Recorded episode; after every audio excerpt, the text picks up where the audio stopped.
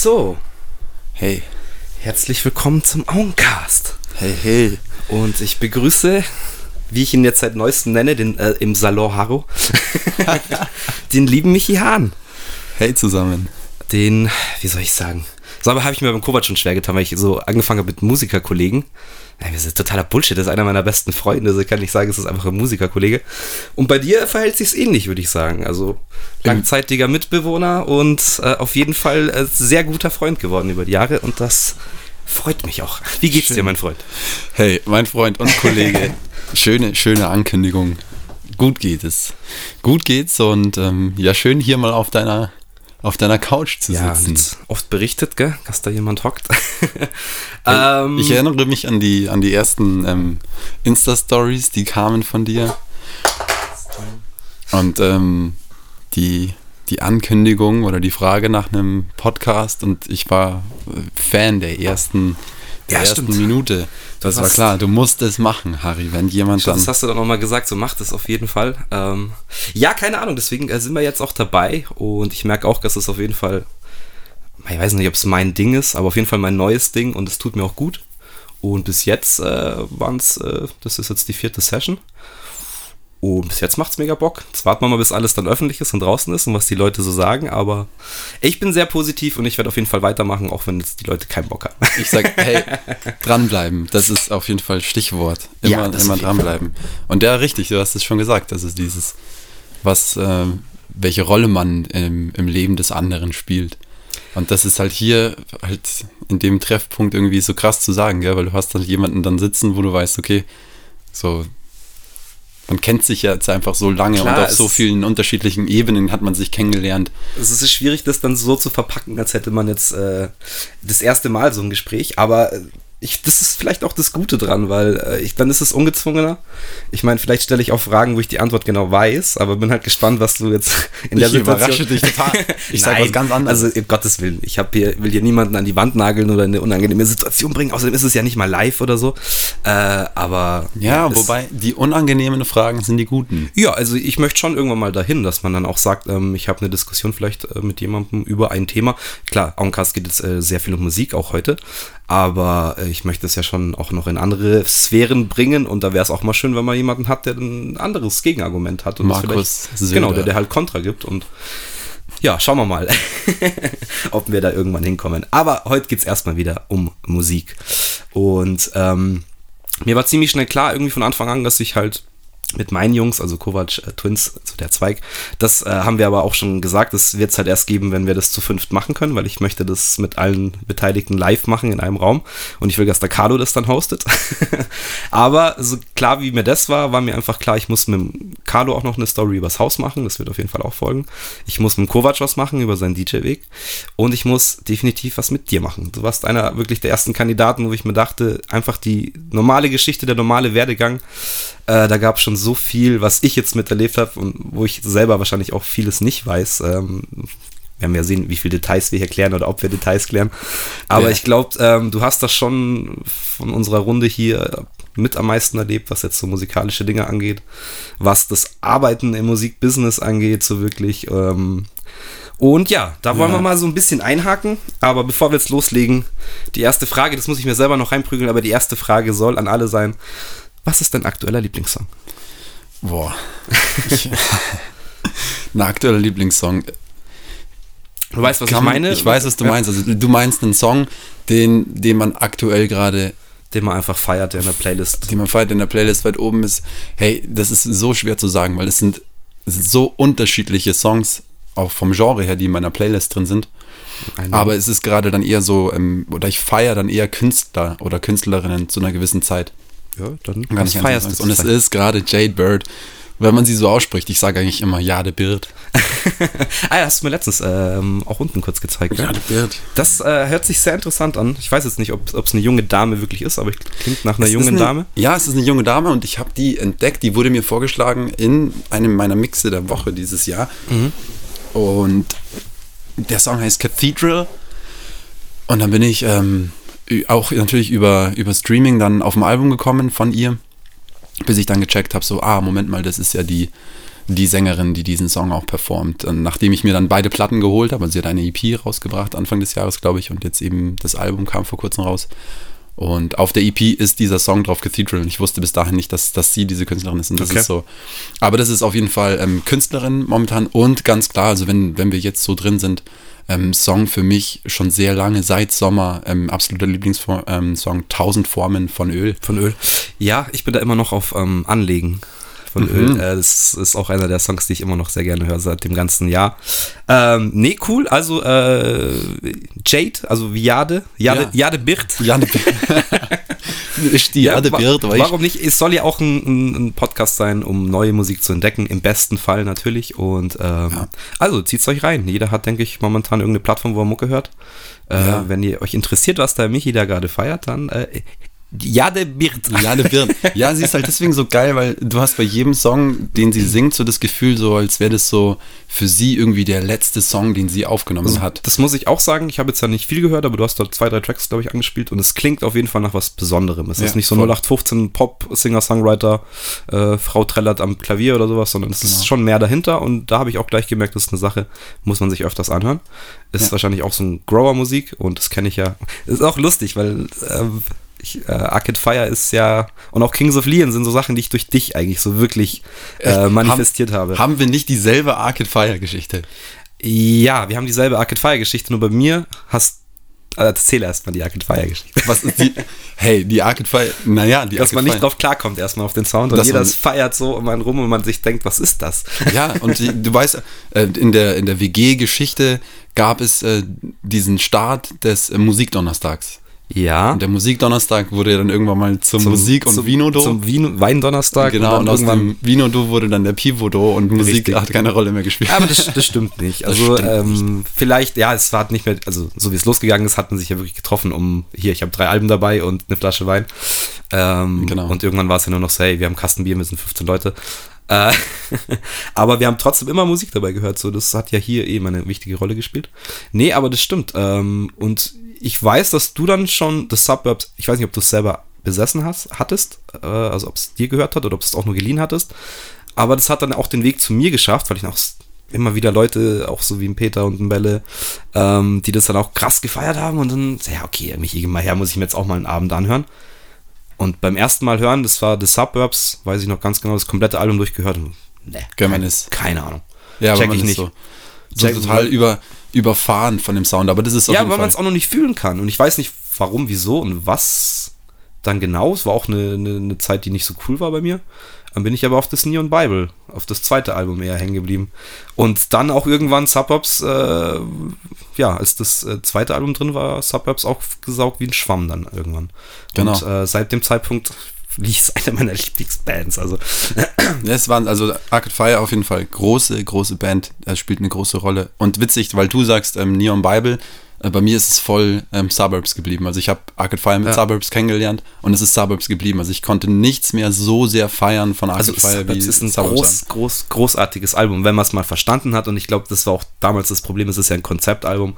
Und erstmal sich da dahinter zu klemmen, was, was geht denn da jetzt eigentlich ab? Was labert denn die da? Macht überhaupt keinen Sinn.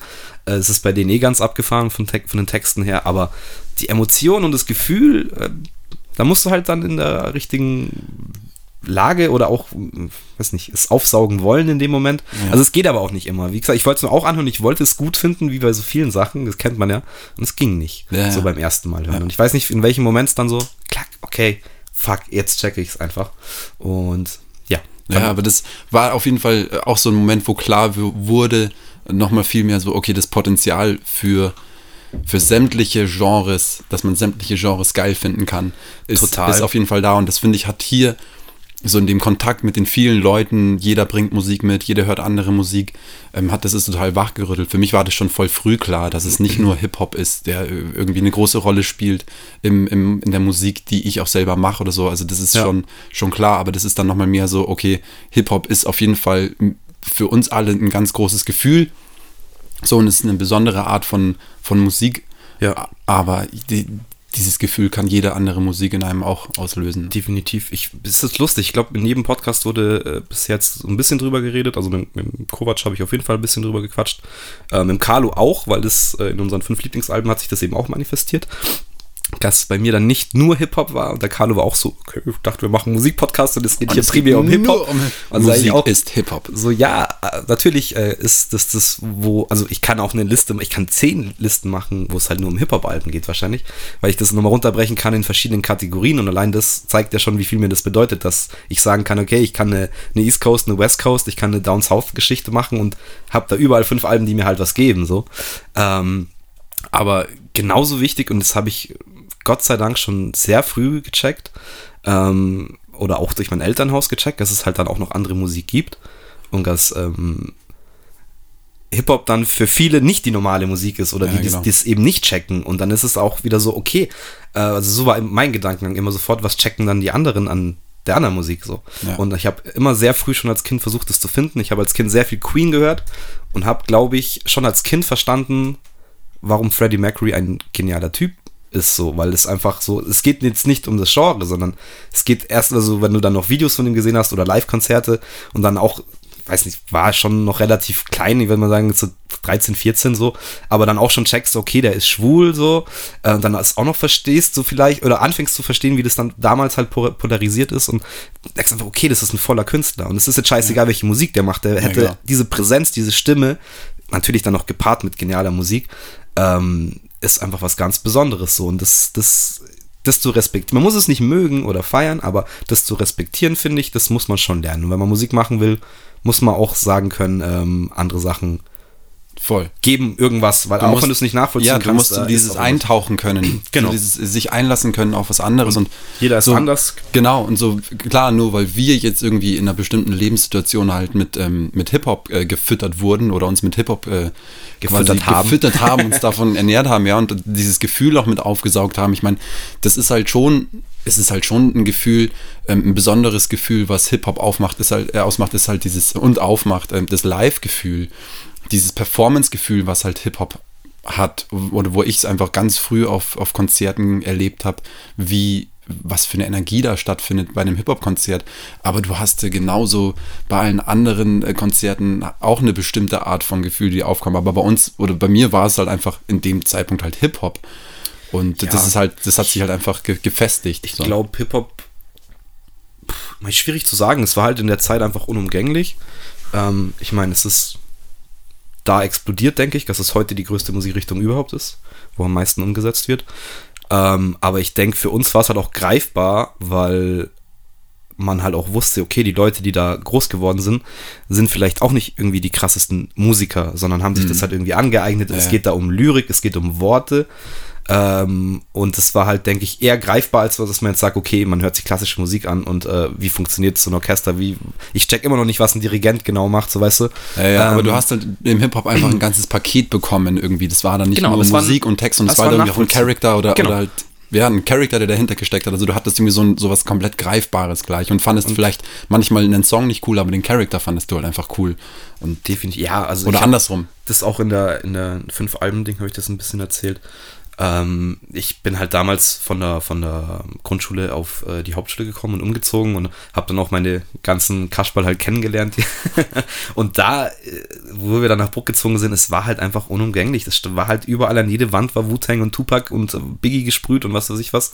Und du musstest dich einfach damit auseinandersetzen, sonst warst du halt eh schon mal raus. Ich meine, ob es dir dann gefällt oder nicht, ist eine andere Sache. Viele waren Ja, halt ja. dann auch Mitläufer.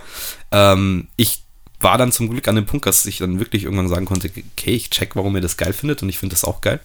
Aber ja, war halt auch erstmal so ein, so ein Trend, so eine Modeerscheinung, die da Hey, war und jeder fand es geil und man ist halt damals mit aufgesprungen, weil Voll, man und halt das, zwölf war. Genau, und es war im Prinzip das, das war so die Einladung zu, okay, alles klar, das will ich auch machen. So, das war die Einladung zu, okay, ich will es auch machen, ich kann Musik machen, obwohl ich insofern eigentlich überhaupt keinen Plan habe. Ja, und wo andere, Ja, ähm, genau, Genau wo andere ne, Rockbands gegründet haben und angefangen haben, ähm, Sound zu machen, ähm, haben wir angefangen halt ähm, Beats zu produzieren und Texte drauf zu schreiben. Und das ist so, Genauso ging es los und wir hatten eine Marshall Mathers LP mit äh, Instrumentals und saßen im Kreis am Küchentisch bei den Twins und äh, jeder hat den Block und dann hat jeder einfach mal einen 16er geschrieben und haben uns das Das gegenseitig vorgerappt. Also so ging es halt los. Das wirklich, das glaube ich, war das, das erste Erlebnis, wenn ich mich jetzt nicht täusche. Auch für die Twins so. Gut, vielleicht haben die davor schon ein paar Texte geschrieben, die waren ja da ein bisschen ehrgeiziger früher, sage ich jetzt mal. Ähm, oder von Anfang an ein bisschen ehrgeiziger als jetzt meine einer oder der Kovac. Bei uns hat das ein paar Jahre noch gedauert. Aber das, so ging es halt los und dann kam halt irgendwann auch YouTube, dann hat man eben Leute wie, wie aus dieser Ecke in Carlo kennengelernt, der dann auf einmal mit Programmen so, hier, ich hab's Reason, schau dir doch das mal an. Und allein diese Steps, also es waren halt, wie du sagst, greifbare Steps, die man gemacht hat und äh, okay, neues Programm, so, okay, das ist, ich habe jetzt einen Sampler, so fuck, okay, ich kann jetzt theoretisch Platten aufnehmen und keine Ahnung. Und ja, das war halt so eine Entwicklung, die privat für jeden irgendwie möglich war, wenn er Bock drauf hatte. Und ähm, dadurch, dass da so viele Leute auch aktiv waren in der Zeit, Du hattest den ständigen Austausch. Genau. Wir haben uns ständig getroffen, einfach nur um auszutauschen, ähm, hey, was hast du die Woche für Beats gemacht? Was hast Ja. du die Woche? Und dann war es einfach, dann saßen wir den ganzen Samstag da und haben gegenseitig die Beats angehört und uns überlegt, ja, wollen wir den beschreiben oder nicht? Und so, auch So dieses ist Ding. Aber jetzt, bevor wir da jetzt zu weit rein, Ah. rein vorpreschen. der Anfang, ist Okay, der das ist der, genau der Anfang. Aber äh, es ist äh, auch eine meiner Fragen, oder eigentlich die zweite Frage, ähm, war genau, also ich würde gerne genau wissen, wenn du es sagen kannst überhaupt, was dich dazu gebracht hat, dass du sagst, okay, ich, jetzt klar, jetzt haben wir über dieses Hip-Hop-Ding gesprochen und es hat jetzt schon klar, dass es irgendwas mit Hip-Hop zu tun hat, aber weißt du, was jetzt der Auslöser wirklich war, wo du sagst, ja Mann, ich hab Bock, das auch zu machen? Also hast du da, wie du gesagt hast, da gab es verschiedene Charakter und auch Ja. Shows so. Hast du was im Kopf, was dich so beeinflusst hast, wo du sagst, das war's?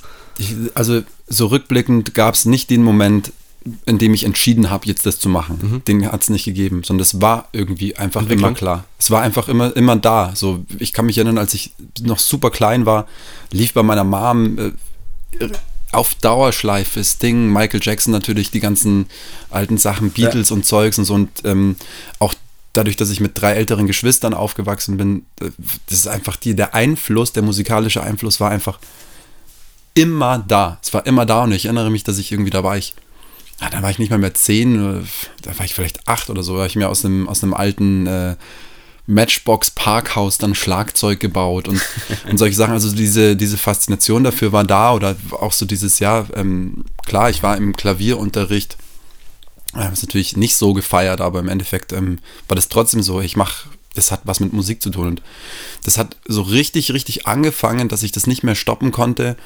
ähm, dass dann irgendwie klar war, okay, mit einem Kassettenrekorder kann ich Sachen aufnehmen. Also die, ich meine, der Klassiker, den jeder, den jeder macht, ja, Ja. dass man sich hinsetzt, man hat seine Lieblingsradiosendungen, aber auch so dieses Musik hat bei uns zu Hause so eine krass große Rolle gespielt, ohne dass jetzt bei uns irgendwie alle ähm, super, super krass Instrumente gelernt haben. Also jeder hat irgendwie auf seine Art und Weise sein Ding gemacht und habe dann angefangen, dass ich, dass ich gecheckt habe, okay, ich kann ja nicht nur aus dem Radio Sachen aufnehmen, sondern ich kann, wenn ich einen zweiten ähm, Kassettenrekorder gegenüberstelle, dann kann ich quasi das, was aus dem Kassettenrekorder kommt, den ich gegenüberstelle, auf eine leere Kassette aufnehmen mit meiner Stimme zusammen. Ja. Und so sind die ersten ich auch rausgefunden. Und ich glaube, ich habe ich hab gefreestylt, ich habe gefreestylt, bevor ich überhaupt wusste, was Freestylen ist. Okay. So, und so hat es angefangen. Und dann kam natürlich die Zeit, klar, mein großer Bruder ähm, hatte, hatte dann ziemlich schnell eben das Reason.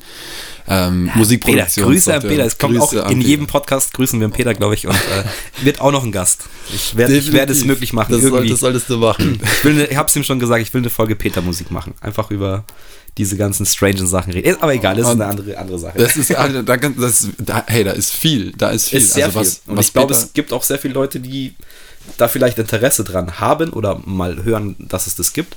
Ja. Und allein deswegen habe ich da eine Verpflichtung, dass man den Leuten zeigt. Ja, ich kann es nur, genau, ich kann es nur aus der, aus der ähm, Ecke erzählen, wie krass es mich beeinflusst hat und so, ähm, wo ich sagen kann, so, okay, mein großer Bruder hat einfach mir das möglich gemacht, das kennenzulernen. So, der hat sich Ja. einfach, der hat mich mit zu sich geholt und hat mir gezeigt, wie macht er das, wie macht er das in dem Programm, hat mich Sachen ähm, produzieren lassen, so, ja, mich einfach eintauchen lassen und äh, gleichzeitig aber auch so interessant, weil der Peter ja einen sehr, wirklich einen sehr exquisiten Musikgeschmack auch hat. Hat er auch immer so ein Auge und auch schon immer gehabt eigentlich, ja. Ja, voll. Und auch dann hatte ich schon, schon schnell das Gefühl so, boah, okay, boah, das ist, das ist ja, das ist ja voll abgefahren, was der Peter macht und so, boah, ich darf, meine Sachen dürfen jetzt nicht zu flach sein, sondern es muss auch so ein bisschen, dass dieses Abgefahrene haben von Peter und so, aber ähm, krass, also da hat Peter auf jeden Fall mich gepusht. Ich glaube, ohne auch, dass er es wahrscheinlich genau weiß, dass er das gemacht hat, aber er hat mir einfach das an die Hand gegeben, hat gesagt, hier mach das und hat mich immer produzieren lassen und so weiter. Ja, und dann ähm, hat natürlich im Freundeskreis ist das gewachsen. Wir haben dann alle irgendwie angefangen, Musik zu machen. Ähm, bei einem gemeinsamen Freund Basti im Keller dann die ersten ähm, Sessions gemacht, Freestyle-Sessions und so. Und dann war einfach klar, okay, das ist halt einfach mein Ding. So wie andere ähm, zweimal die Woche zum Fußballtraining gehen und am Wochenende halt dann ähm, ein Fußballspiel haben. So war ja. das bei uns halt einfach, okay, wir treffen uns zum Sound machen, wir treffen uns zum Freestylen, Beats machen und so. Und ähm, das war dann schon die legendäre Kellerz Kellerzeit beim Basti? Kellerzeit beim Basti, Kellerzeit beim im Kopf. Genau, oder? und dann ähm, eben, ja, und so wie das halt ist, am, am Basketballfreiplatz dann ähm, klar Leute nochmal kennengelernt, die man eh schon kannte. Ich meine, hier ja. unser Ort, der ist ja nicht so groß und dort eben dann ähm, Kai und, und Bernhard kennengelernt, nochmal richtig, aber mit denen waren wir auch auf der Schule, also man kannte sich einfach, man hat sich gesehen. Gangster. Ja. aber wir waren halt eher so die, okay, ja, so wir waren, wir waren nicht die harten Jungs. Also das war mir nicht und ja, es ist sehr lustig, weil es sind sehr, sehr ähnliche Parallelen wie bei uns. Ich meine, wir waren dann nochmal in der Buchenau. Härteres Plästerchen, was jetzt äh, so sozialer Brennpunktfaktor angeht. Aber bei uns war es genauso. Wir waren eigentlich auch immer so die Positiven, die sich mit allen gut verstanden haben ähm, sind dann krass auf Rap hängen geblieben und dann war diese erste Schreibsession. Und dann haben wir halt auch zum Glück euch kennengelernt, gell? Genau. Oder jetzt besser gesagt ein Carlo halt, der da, ja, der Mentor für, für so einiges. Ja, aber äh, bis dahin ist ja auch krass viel passiert. Also ihr wart ja selber, ihr wart ja selber auch schon krass aktiv, bis, bis also, wir uns kennengelernt haben das, wir haben schon was gemacht. Ich glaube, wir hatten wahrscheinlich auch schon zwei Alben auf CD gepresst, weil wir das einfach von Anfang an gemacht haben. Auch wenn der Sound überhaupt noch nicht äh, ready dafür war. Denn sie wussten Aber, nicht, was sie tun. Genau, wir haben halt immer an Alben gedacht und haben gedacht, wir mussten immer ein Album an den Mann bringen und was in der Hand hat. Ist ja auch gut, was in der Hand Gerade in der Zeit war es ja noch nicht so. Ja, sag mal, heute so. würde das niemand, also heute. Äh, heute schon gar nicht. Was, du willst eine CD pressen? Ah, lass das mal lieber. Was, 2000 Stück ist Also ja, so waren wir halt. Wir haben das erste Album 2000 Stück pressen lassen so, und, äh, oder 5000. Ja, macht irgendwann auch keinen Unterschied mehr. Ob du 500 Ja, das ist ja, das, das ist ja diese Falle dann auch. So haben sie dich gekriegt. So haben sie dich gekriegt. So haben dann hast du irgendwann noch, äh, ich glaube, jeder von uns hat noch irgendwelche Kartons im Keller. So Angst davor, dass man auf irgendeinem Flohmarkt mal irgendeine alte CD findet. Oder, oh nein. Ich kaufe ja, sie, ich kaufe sie alle. Es ist, mei, ist, äh, ich bin da noch nicht drauf, nur musikalisch, deswegen ist es nicht so schlimm. Die Beats sind okay damals. Die Beats fand ich richtig gut. Das nee. ist ein Ding, man, die, die alten Texte. Boah, die alten, aber es ist so, ja klar, irgendwie. Ist auch eine Sache, warum ich das äh, unterbewusst wahrscheinlich nicht äh, so nach außen tragen konnte, weil es mir zu persönlich war. Und ich habe ja, bin auch eher ein bisschen introvertiert und war von Anfang an so Bühne, ah, nee, muss jetzt nicht sein. Ich mache lieber was und mache einen geilen Beat und die Leute sagen dann danach so, geil, höre ich gerne. So. Super, super ähm, so komplett andersrum bei mir. Für mich war so, der, der Song war noch nicht mal mehr richtig fertig. So, und ich habe sofort zu den Jungs gesagt, hey komm, den spielen wir, den spielen wir, den spielen wir.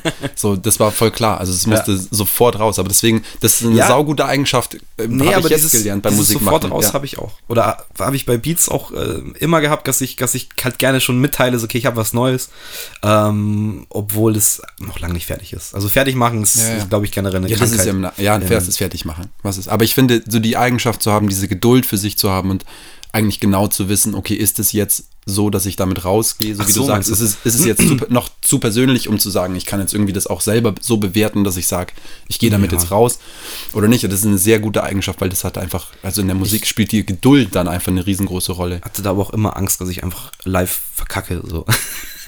Das ist eine immer, andere Sache. Immer, die, immer, immer ganz großer Begleiter und deswegen äh, auch einer der Live-Hits. Also ich könntet mir jetzt nicht so vorstellen, so David P-mäßig äh, hier mit einem DJ ohne Backup, weißt du? Also ja, so ja. Dendemann. Aber hey, Style, also da, wow. du, du, siehst ja David P. auch ständig beim Scheitern zu. Also ich glaube, ich habe ja. kein David P-Konzert gesehen, wo er jemals ähm, auch nur einen Text dann genauso gerappt hat, wie er ihn auf der Platte hatte, weil ich glaube einfach, dass der so gut freestylt, dass er seine Texte auch gar nicht ähm, auswendig gelernt hat, sondern er so. wusste einfach, er kann jederzeit freestylen. Da sind wir, da sind wir beim Punkt, das habe ich dann auch irgendwann gecheckt, umso mehr du freestylst, umso lockerer wird man, umso besser wird man auf der Bühne auch so was dieses, weißt du, okay, dir fällt immer ein Scheißreim ein, auch wenn es jetzt kacke ist, ja. aber es reibt sich ja trotzdem und äh, in 90% der Fällen sagen die Leute dann auch, war cool. Also ist mir jetzt auch noch nie passiert, dass, wenn ich das Gefühl hatte, ich habe verkackt, dass dann jemand wirklich kam und gemeint, also das war jetzt echt scheiße. Ja, weil du selber das einfach, Klar, du kannst das, das geht ja nicht nur darum, äh, dass du dann, es geht ja nicht immer um die coolsten Reime. Oder coolsten Doppelreime. Ist schon, Ach, ja, natürlich. Schon. Ja, okay. Aber weißt du, ich meine, also wenn man es so darauf betrachtet, dass du so schnell ähm, spontan umschalten kannst auf, ähm, man hat jetzt gar nicht gemerkt, dass jetzt irgendwie ein Moment war, in dem sich was verändert hat für dich, weil du kannst einfach durch dieses, durch diese Freestyle-Übung das einfach das Improvisieren. Das ist ein generelles Improvisieren. Ja. Du improvisierst ja nicht nur in den Worten, sondern du weißt einfach sofort bei einer Situation, okay, alles klar, ich mache das jetzt halt einfach und es hat was Natürliches. Und das ist so, also das merke ich heute noch, wenn man das auf der Bühne hat, wenn man diese Lockerheit hat, dass man einfach umschwenken kann und sich das nicht, sich dieses Scheitern erlaubt. So, dass es okay ist zu scheitern, weil ich Ja, meine, das voll. ist der Live-Moment, ja. Wie soll Das- da irgendwas perfekt sein? Das sowieso, das dauert auch lange, das zu checken. Ähm, ich bin halt so ein- gerade an Rap immer mit einem sehr hohen Qualitätsanspruch angegangen, wo ich mir sage, okay, wenn ich rap, dann will ich auch, dann will ich auch Ärsche ficken. So. Dann will ich gut sein. wenn man jetzt will mal besser sein im, im, genau im, im Rap-Genre redet, Ja, aber ich das will ist dann auch, Rap.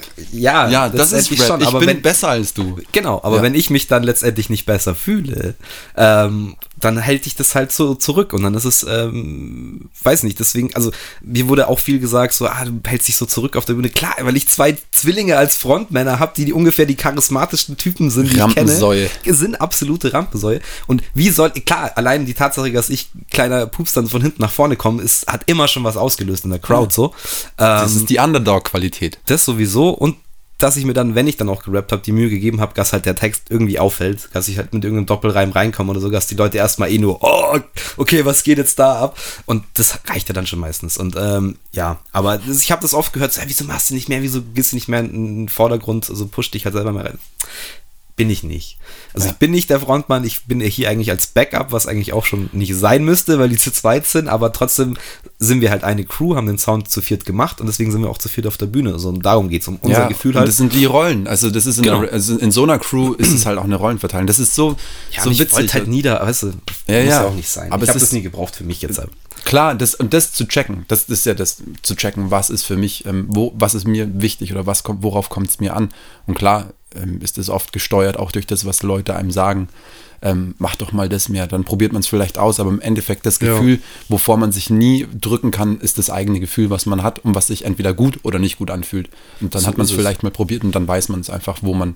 Nee, es haben auch viele auf dem Weg, ähm, also sie haben mich gebeten, auch so Leute wie der Tom, immer ja schon auch Fan von, von meinem Rap gewesen, was Tom, ich auch ähm, super zu, zu schätzen weiß, liebe Grüße. Tom, Ähm, liebe Grüße an dich. Ja, Tom, äh, der steht in Bezug äh, zu uns, weil äh, Tom ja dann später ähm, auch durch einen witzigen Zufall äh, der Bassist unserer Richtig. alten Band geworden ist. So. Richtig. Er hängt alles zusammen. Und das ist auch einer, der mir immer ans Herz gelegt hat, mach einfach mal, mach eine Solo, mach einfach eine Solo-EP. Ich weiß, das brennt in dir und das muss. Und er hatte auch recht, es hat immer was in mir gearbeitet und auch äh, immer gegensätzlich zu dem, was wir als Gruppe gemacht haben, hatte ich noch andere Ideen und Sachen, wo ich auch wusste, die werde ich da nicht unterbringen. Aber ich habe es halt auch nie gebündelt oder jetzt sind wir wieder bei dem Punkt, ich habe es nie fertig gemacht. Also ich habe bestimmt fünf, sechs Track-Ideen, die seit Jahren halt irgendwie stehen, wo vielleicht auch ein Part steht oder äh, schon angefangen ist, aber ich habe es halt nicht fertig gemacht, weil ich halt auch nie das Bedürfnis hatte, ich muss jetzt fünf Haro-Tracks irgendwie zusammenbannen auf einen, muss ja keine CD sein, aber halt in eine Reihe, dass man sagt, die gehören zusammen, so das hatte ich halt nie. Ich habe wenn dann immer Ideen oder Pushes für einzelne Tracks gegeben, so ich dann auch den Jungs ey, ich habe hier ein Part, so, ich will den Track halt machen, so. Ja. So habe ich dann eher meinen Track durchgedrückt, aber ich habe halt nie das Bedürfnis gehabt, ich muss das jetzt alleine fertig machen und das ist mein Track und da kommt keiner drauf. Also weiß ich nicht. Ich war immer also eher, äh, ich will, dass die Gruppe funktioniert Team- oder die Band Teamplayer. funktioniert, ja. Ich bin kein Solo-Artist, muss man auch sagen. Du bist ein Teamplayer, auf jeden Fall. Ja, Harry, du bist, ein, du bist auf jeden Fall ein Teamplayer. Ja, aber du bist, du, du bist ja auch jemand, der diese Qualität halt richtig weiß einzusetzen. Also so, ich denke mal, dass das im Endeffekt das ist, worauf es ankommt. Also vor allem beim Musikmachen zu wissen, was kann ich ähm, und auch zu akzeptieren, so wie viel ich akzeptieren muss, ständig so, wow, Kenny, ich kann das nicht.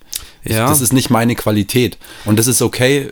Ich kann da schon probieren oder machen, aber im Endeffekt ist es beim Produzieren genauso.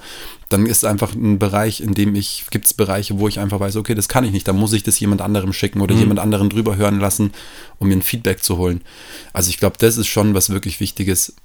Genauso wichtig wie zu, zu wissen, was man, wo man seine Qualität hat und die man auch Ja. einfach dann bringt. Ich habe da nur ein bisschen die Angst oder das auch, was ich jetzt gemerkt habe, weil ähm, dass man dann gewisse Dinge, die man nie ausprobiert hat, und es ist bei mir jetzt so eine Sache, jetzt auch so zufällig halt auch von euch mitbekommen habe und auch vom, vom Lucius, der halt dann auch mal irgendwo reinkommt und dann auf einmal so, ah ja, du schreibst einen Text, ah ja, ich habe hier eine Idee.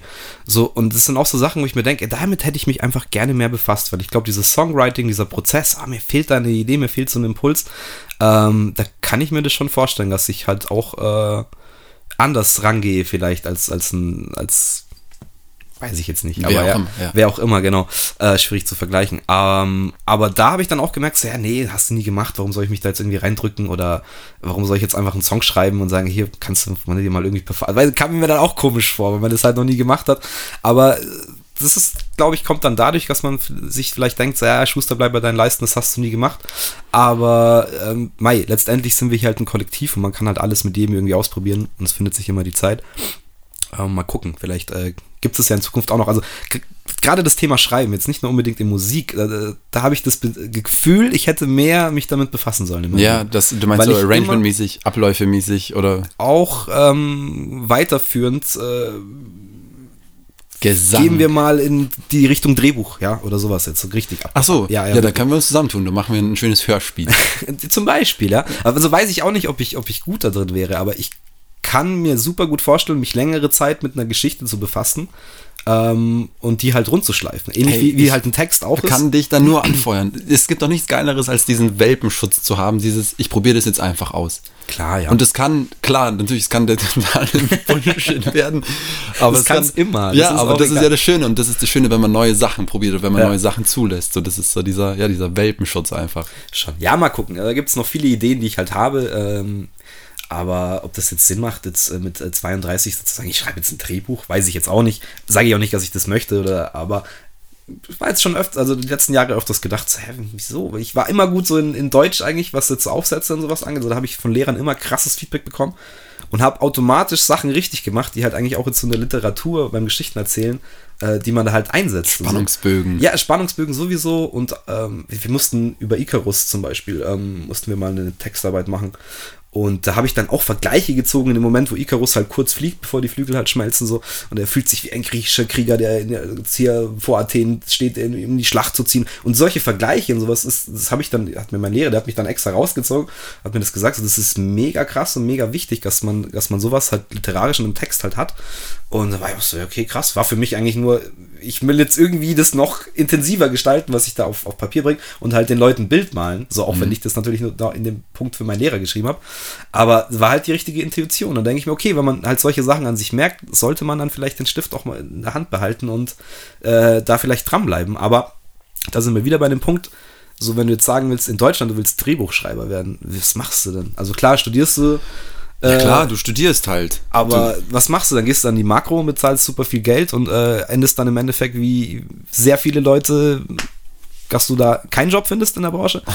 Das, die Gefahr hast du auf jeden Fall immer, aber So. die Gefahr hast du in der Musik auch. Sowieso, klar. Aber klar. weißt du, deswegen ist es halt schon mal kein, kein in Deutschland kein logischer Ja. Karriereweg. Also das irgendwie. ist so, das ist was, ähm, wo ich einfach gemerkt habe, dass ähm, das alles steht und fällt mit einem Netzwerk, das sich von alleine oder das du dir aufbaust. Aber- also das ist so. Aber das musst du, das musst du schon wissen als kleiner Scheißer, der aus der Schule rausgeht, der da vielleicht sein Abi macht und weißt du, wenn du dann schon so Ja. allein die Intention hast, mach was mit Medien, dann machst du da schon dein erstes Praktikum.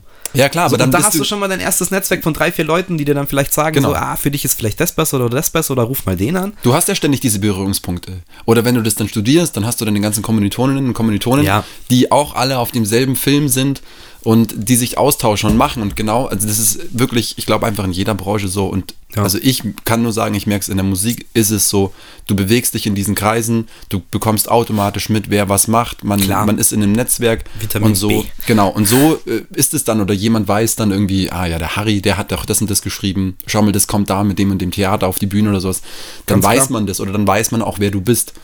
Aber diesen Punkt zu kommen, ähm, das ist, finde ich halt immer, das erfährst du eigentlich immer zehn Jahre zu spät. dass, du, dass du halt einfach erstmal, mach einfach mal, so streck mal die Fühler aus und dann lernst du halt immer noch ein Hey. paar Leute kennen und dann ergibt sich immer was. Aber ich werde zum Beispiel niemals, niemals, und ich weiß heute, dass das der größte Fehler meines Lebens war, ich hätte einfach irgendwas mit Medien studieren sollen. Harry- Was ich dann letztendlich gemacht hätte, scheißegal. scheißegal, aber ist scheißegal, Dann wäre ich aber- vielleicht jetzt Radio oder Genau. weißt du, sowas. in der Schule hat dir niemand gesagt, hey, dich hat in der Schule wahrscheinlich niemand gefragt, hey, was willst denn du eigentlich machen? Was interessiert dich? Oder vielleicht Doch, hat man schon haben sie dich gefragt. ja schon, aber du hast ja dann dein, dein äh, weiß ich damals noch, auf der Hauptschule hast du auch Arbeitslehre, so hieß das damals.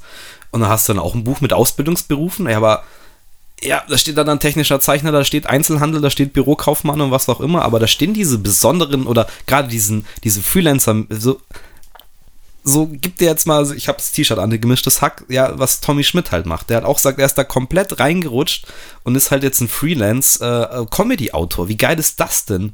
So, und äh, klar, das schaffst du aber auch nur durch Netzwerken oder dass du dir halt eben dein Vitamin B aufbaust, dass du dann für Pro7, RTL, wie auch immer, für Was auch immer, aber dass du auch den, den Mut hast, einfach zu sagen, du gehst diesen Weg, du, du machst der jetzt beschreibt einfach. eben auch, wie er Ja. diesen Weg gegangen ist. Und der hat halt gesagt, okay, er, er liebt halt Gladbach und hat halt ein Praktikum bei Gladbach gemacht. Und die haben ihm dann irgendwie gesagt, hey, du bist ein ganz schöner Kaschball, du machst es gut, aber du solltest vielleicht eher Comedy. So, zack, bum, bang, dann machst du ein paar Praktikas, studierst das noch und ähm, so, jetzt hast du den- einen der, oder den krassesten Podcast Deutschlands mit Fest und Flauschig. Ähm, und ja, und es ist auch so eine schöne Geschichte, weil es einfach so, so selbstverständlich natürlich dahin geführt hat. Aber ich denke, bei 90 Prozent der Leuten, die jetzt äh, einen normalen Job machen, ist, ja, die sehen das halt dann zu spät. Und dann bist du halt wieder in einer Gesellschaft, wo es sehr schwierig ist, den ersten Schritt zu machen, da rauszukommen oder dagegen zu arbeiten. Ja klar, das heißt, so man könnte sagen, man, man trifft halt eine Entscheidung oder für einen wird eine Entscheidung getroffen oder wie auch immer, wenn man die, die Schule verlässt. So, man ist dann auch in einem System, wo man natürlich auch diese Sicherheit dann sehr genießt. Also Ja. du sagst, ja, hey, du bist aus deiner Ausbildung raus, du, du verdienst ähm, ein gewisses Gehalt, du kannst dir das und das leisten, so du hast dein Leben aufgebaut. Ähm, und irgendwann, aber ich finde genau das ist so ein Punkt, wenn man das merkt, dass das Herz für etwas anderes ganz stark schlägt, dann äh, sollte man dann nicht zurückhalten, einfach das zu machen. Also, oder auch wie viele Leute ich kenne, die jetzt heute sagen, so ja, ähm, ich reduziere jetzt in der Arbeit meine Stunden, ähm, weil ich einfach eine andere Sache noch mehr verfolgen möchte oder so. Ja. Ich glaube einfach, dass diese Möglichkeit hat es nie so stark gegeben, ähm, wie es es heute gibt, dass wir einfach flexibel und, und ähm, wirklich uns auf das konzentrieren können, was, was Voll. uns eigentlich Ähm, gut tut. Übrigens, das ist ein sehr gutes Argument, das äh, muss man auch der Öffentlichkeit kundtun. Ähm, für alle Leute, die sowas machen wollen, der Arbeitgeber hat kaum Möglichkeiten, dir zu verbieten, deine Stundenanzahl zu reduzieren. Natürlich verdienst du weniger Geld, aber jeder, der vielleicht sich für so einen Traum irgendwie Zeit sucht und sich denkt, fuck, ich hänge in den Job drin, aber ich bin davon abhängig. Also zu sagen, ich möchte da runtergehen auf 20 Stunden, 25, 30 Stunden, wie auch immer, äh, hat der Arbeitgeber so gut wie keine Argumente, außer es ist wirtschaftlich so dann bricht die Firma zusammen, wenn du halt äh, weniger Stunden machst. Das wäre das einzige Argument, das haben sie aber so gut wie nie.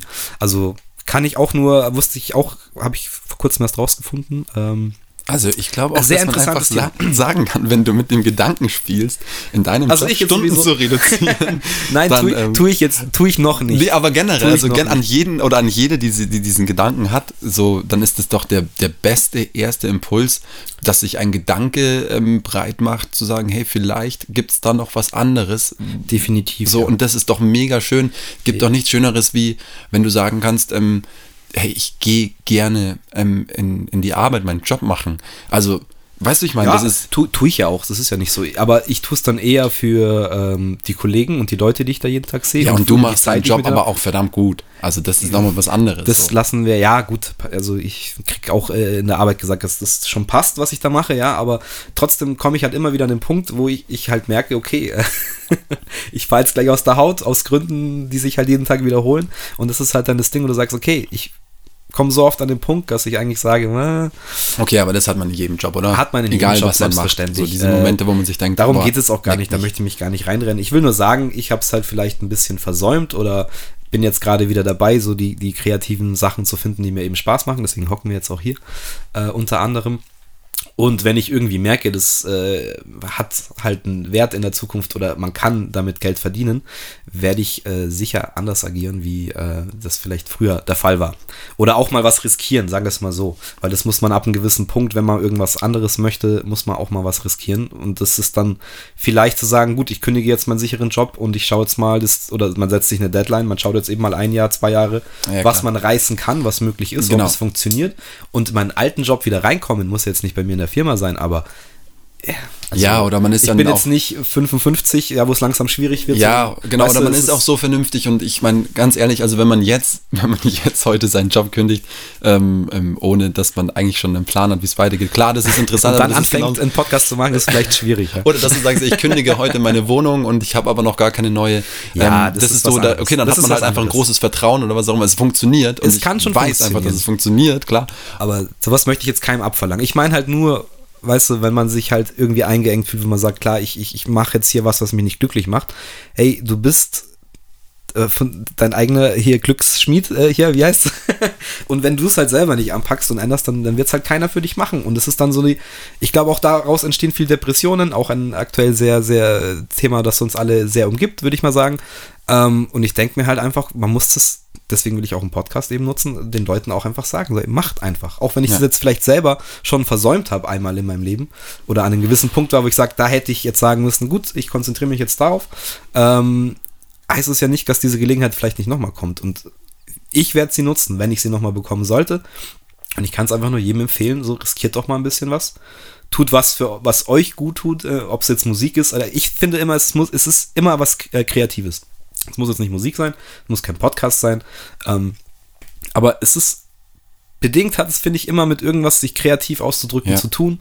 Und ähm, ja, wenn man Ey, da einfach mehr sieht, mehr Bedarf hat, dann, dann macht mehr. ey. Ja, und das ist allein für euch. auch das schon, oder man merkt ja auch, so wenn man das wirklich, wenn das was ist, was einem so sehr zusagt, dann empfindet man das ja auch nicht irgendwie als eine, eine große Anstrengung oder als irgendwas Belastendes oder so, sondern im Gegenteil, du bist ja glaub, ganz schnell gut aber immer nur dadurch. bis zu dem Punkt, äh, wenn es dann wirklich deine Wenn's Existenz dran abhängt und du Geld damit verdienst, dann, dann ist, glaube ich, echt wieder was anderes. Und dann ist es letztendlich auch wieder Arbeit und das ist immer Ja, auch die klar. Schwierigkeit.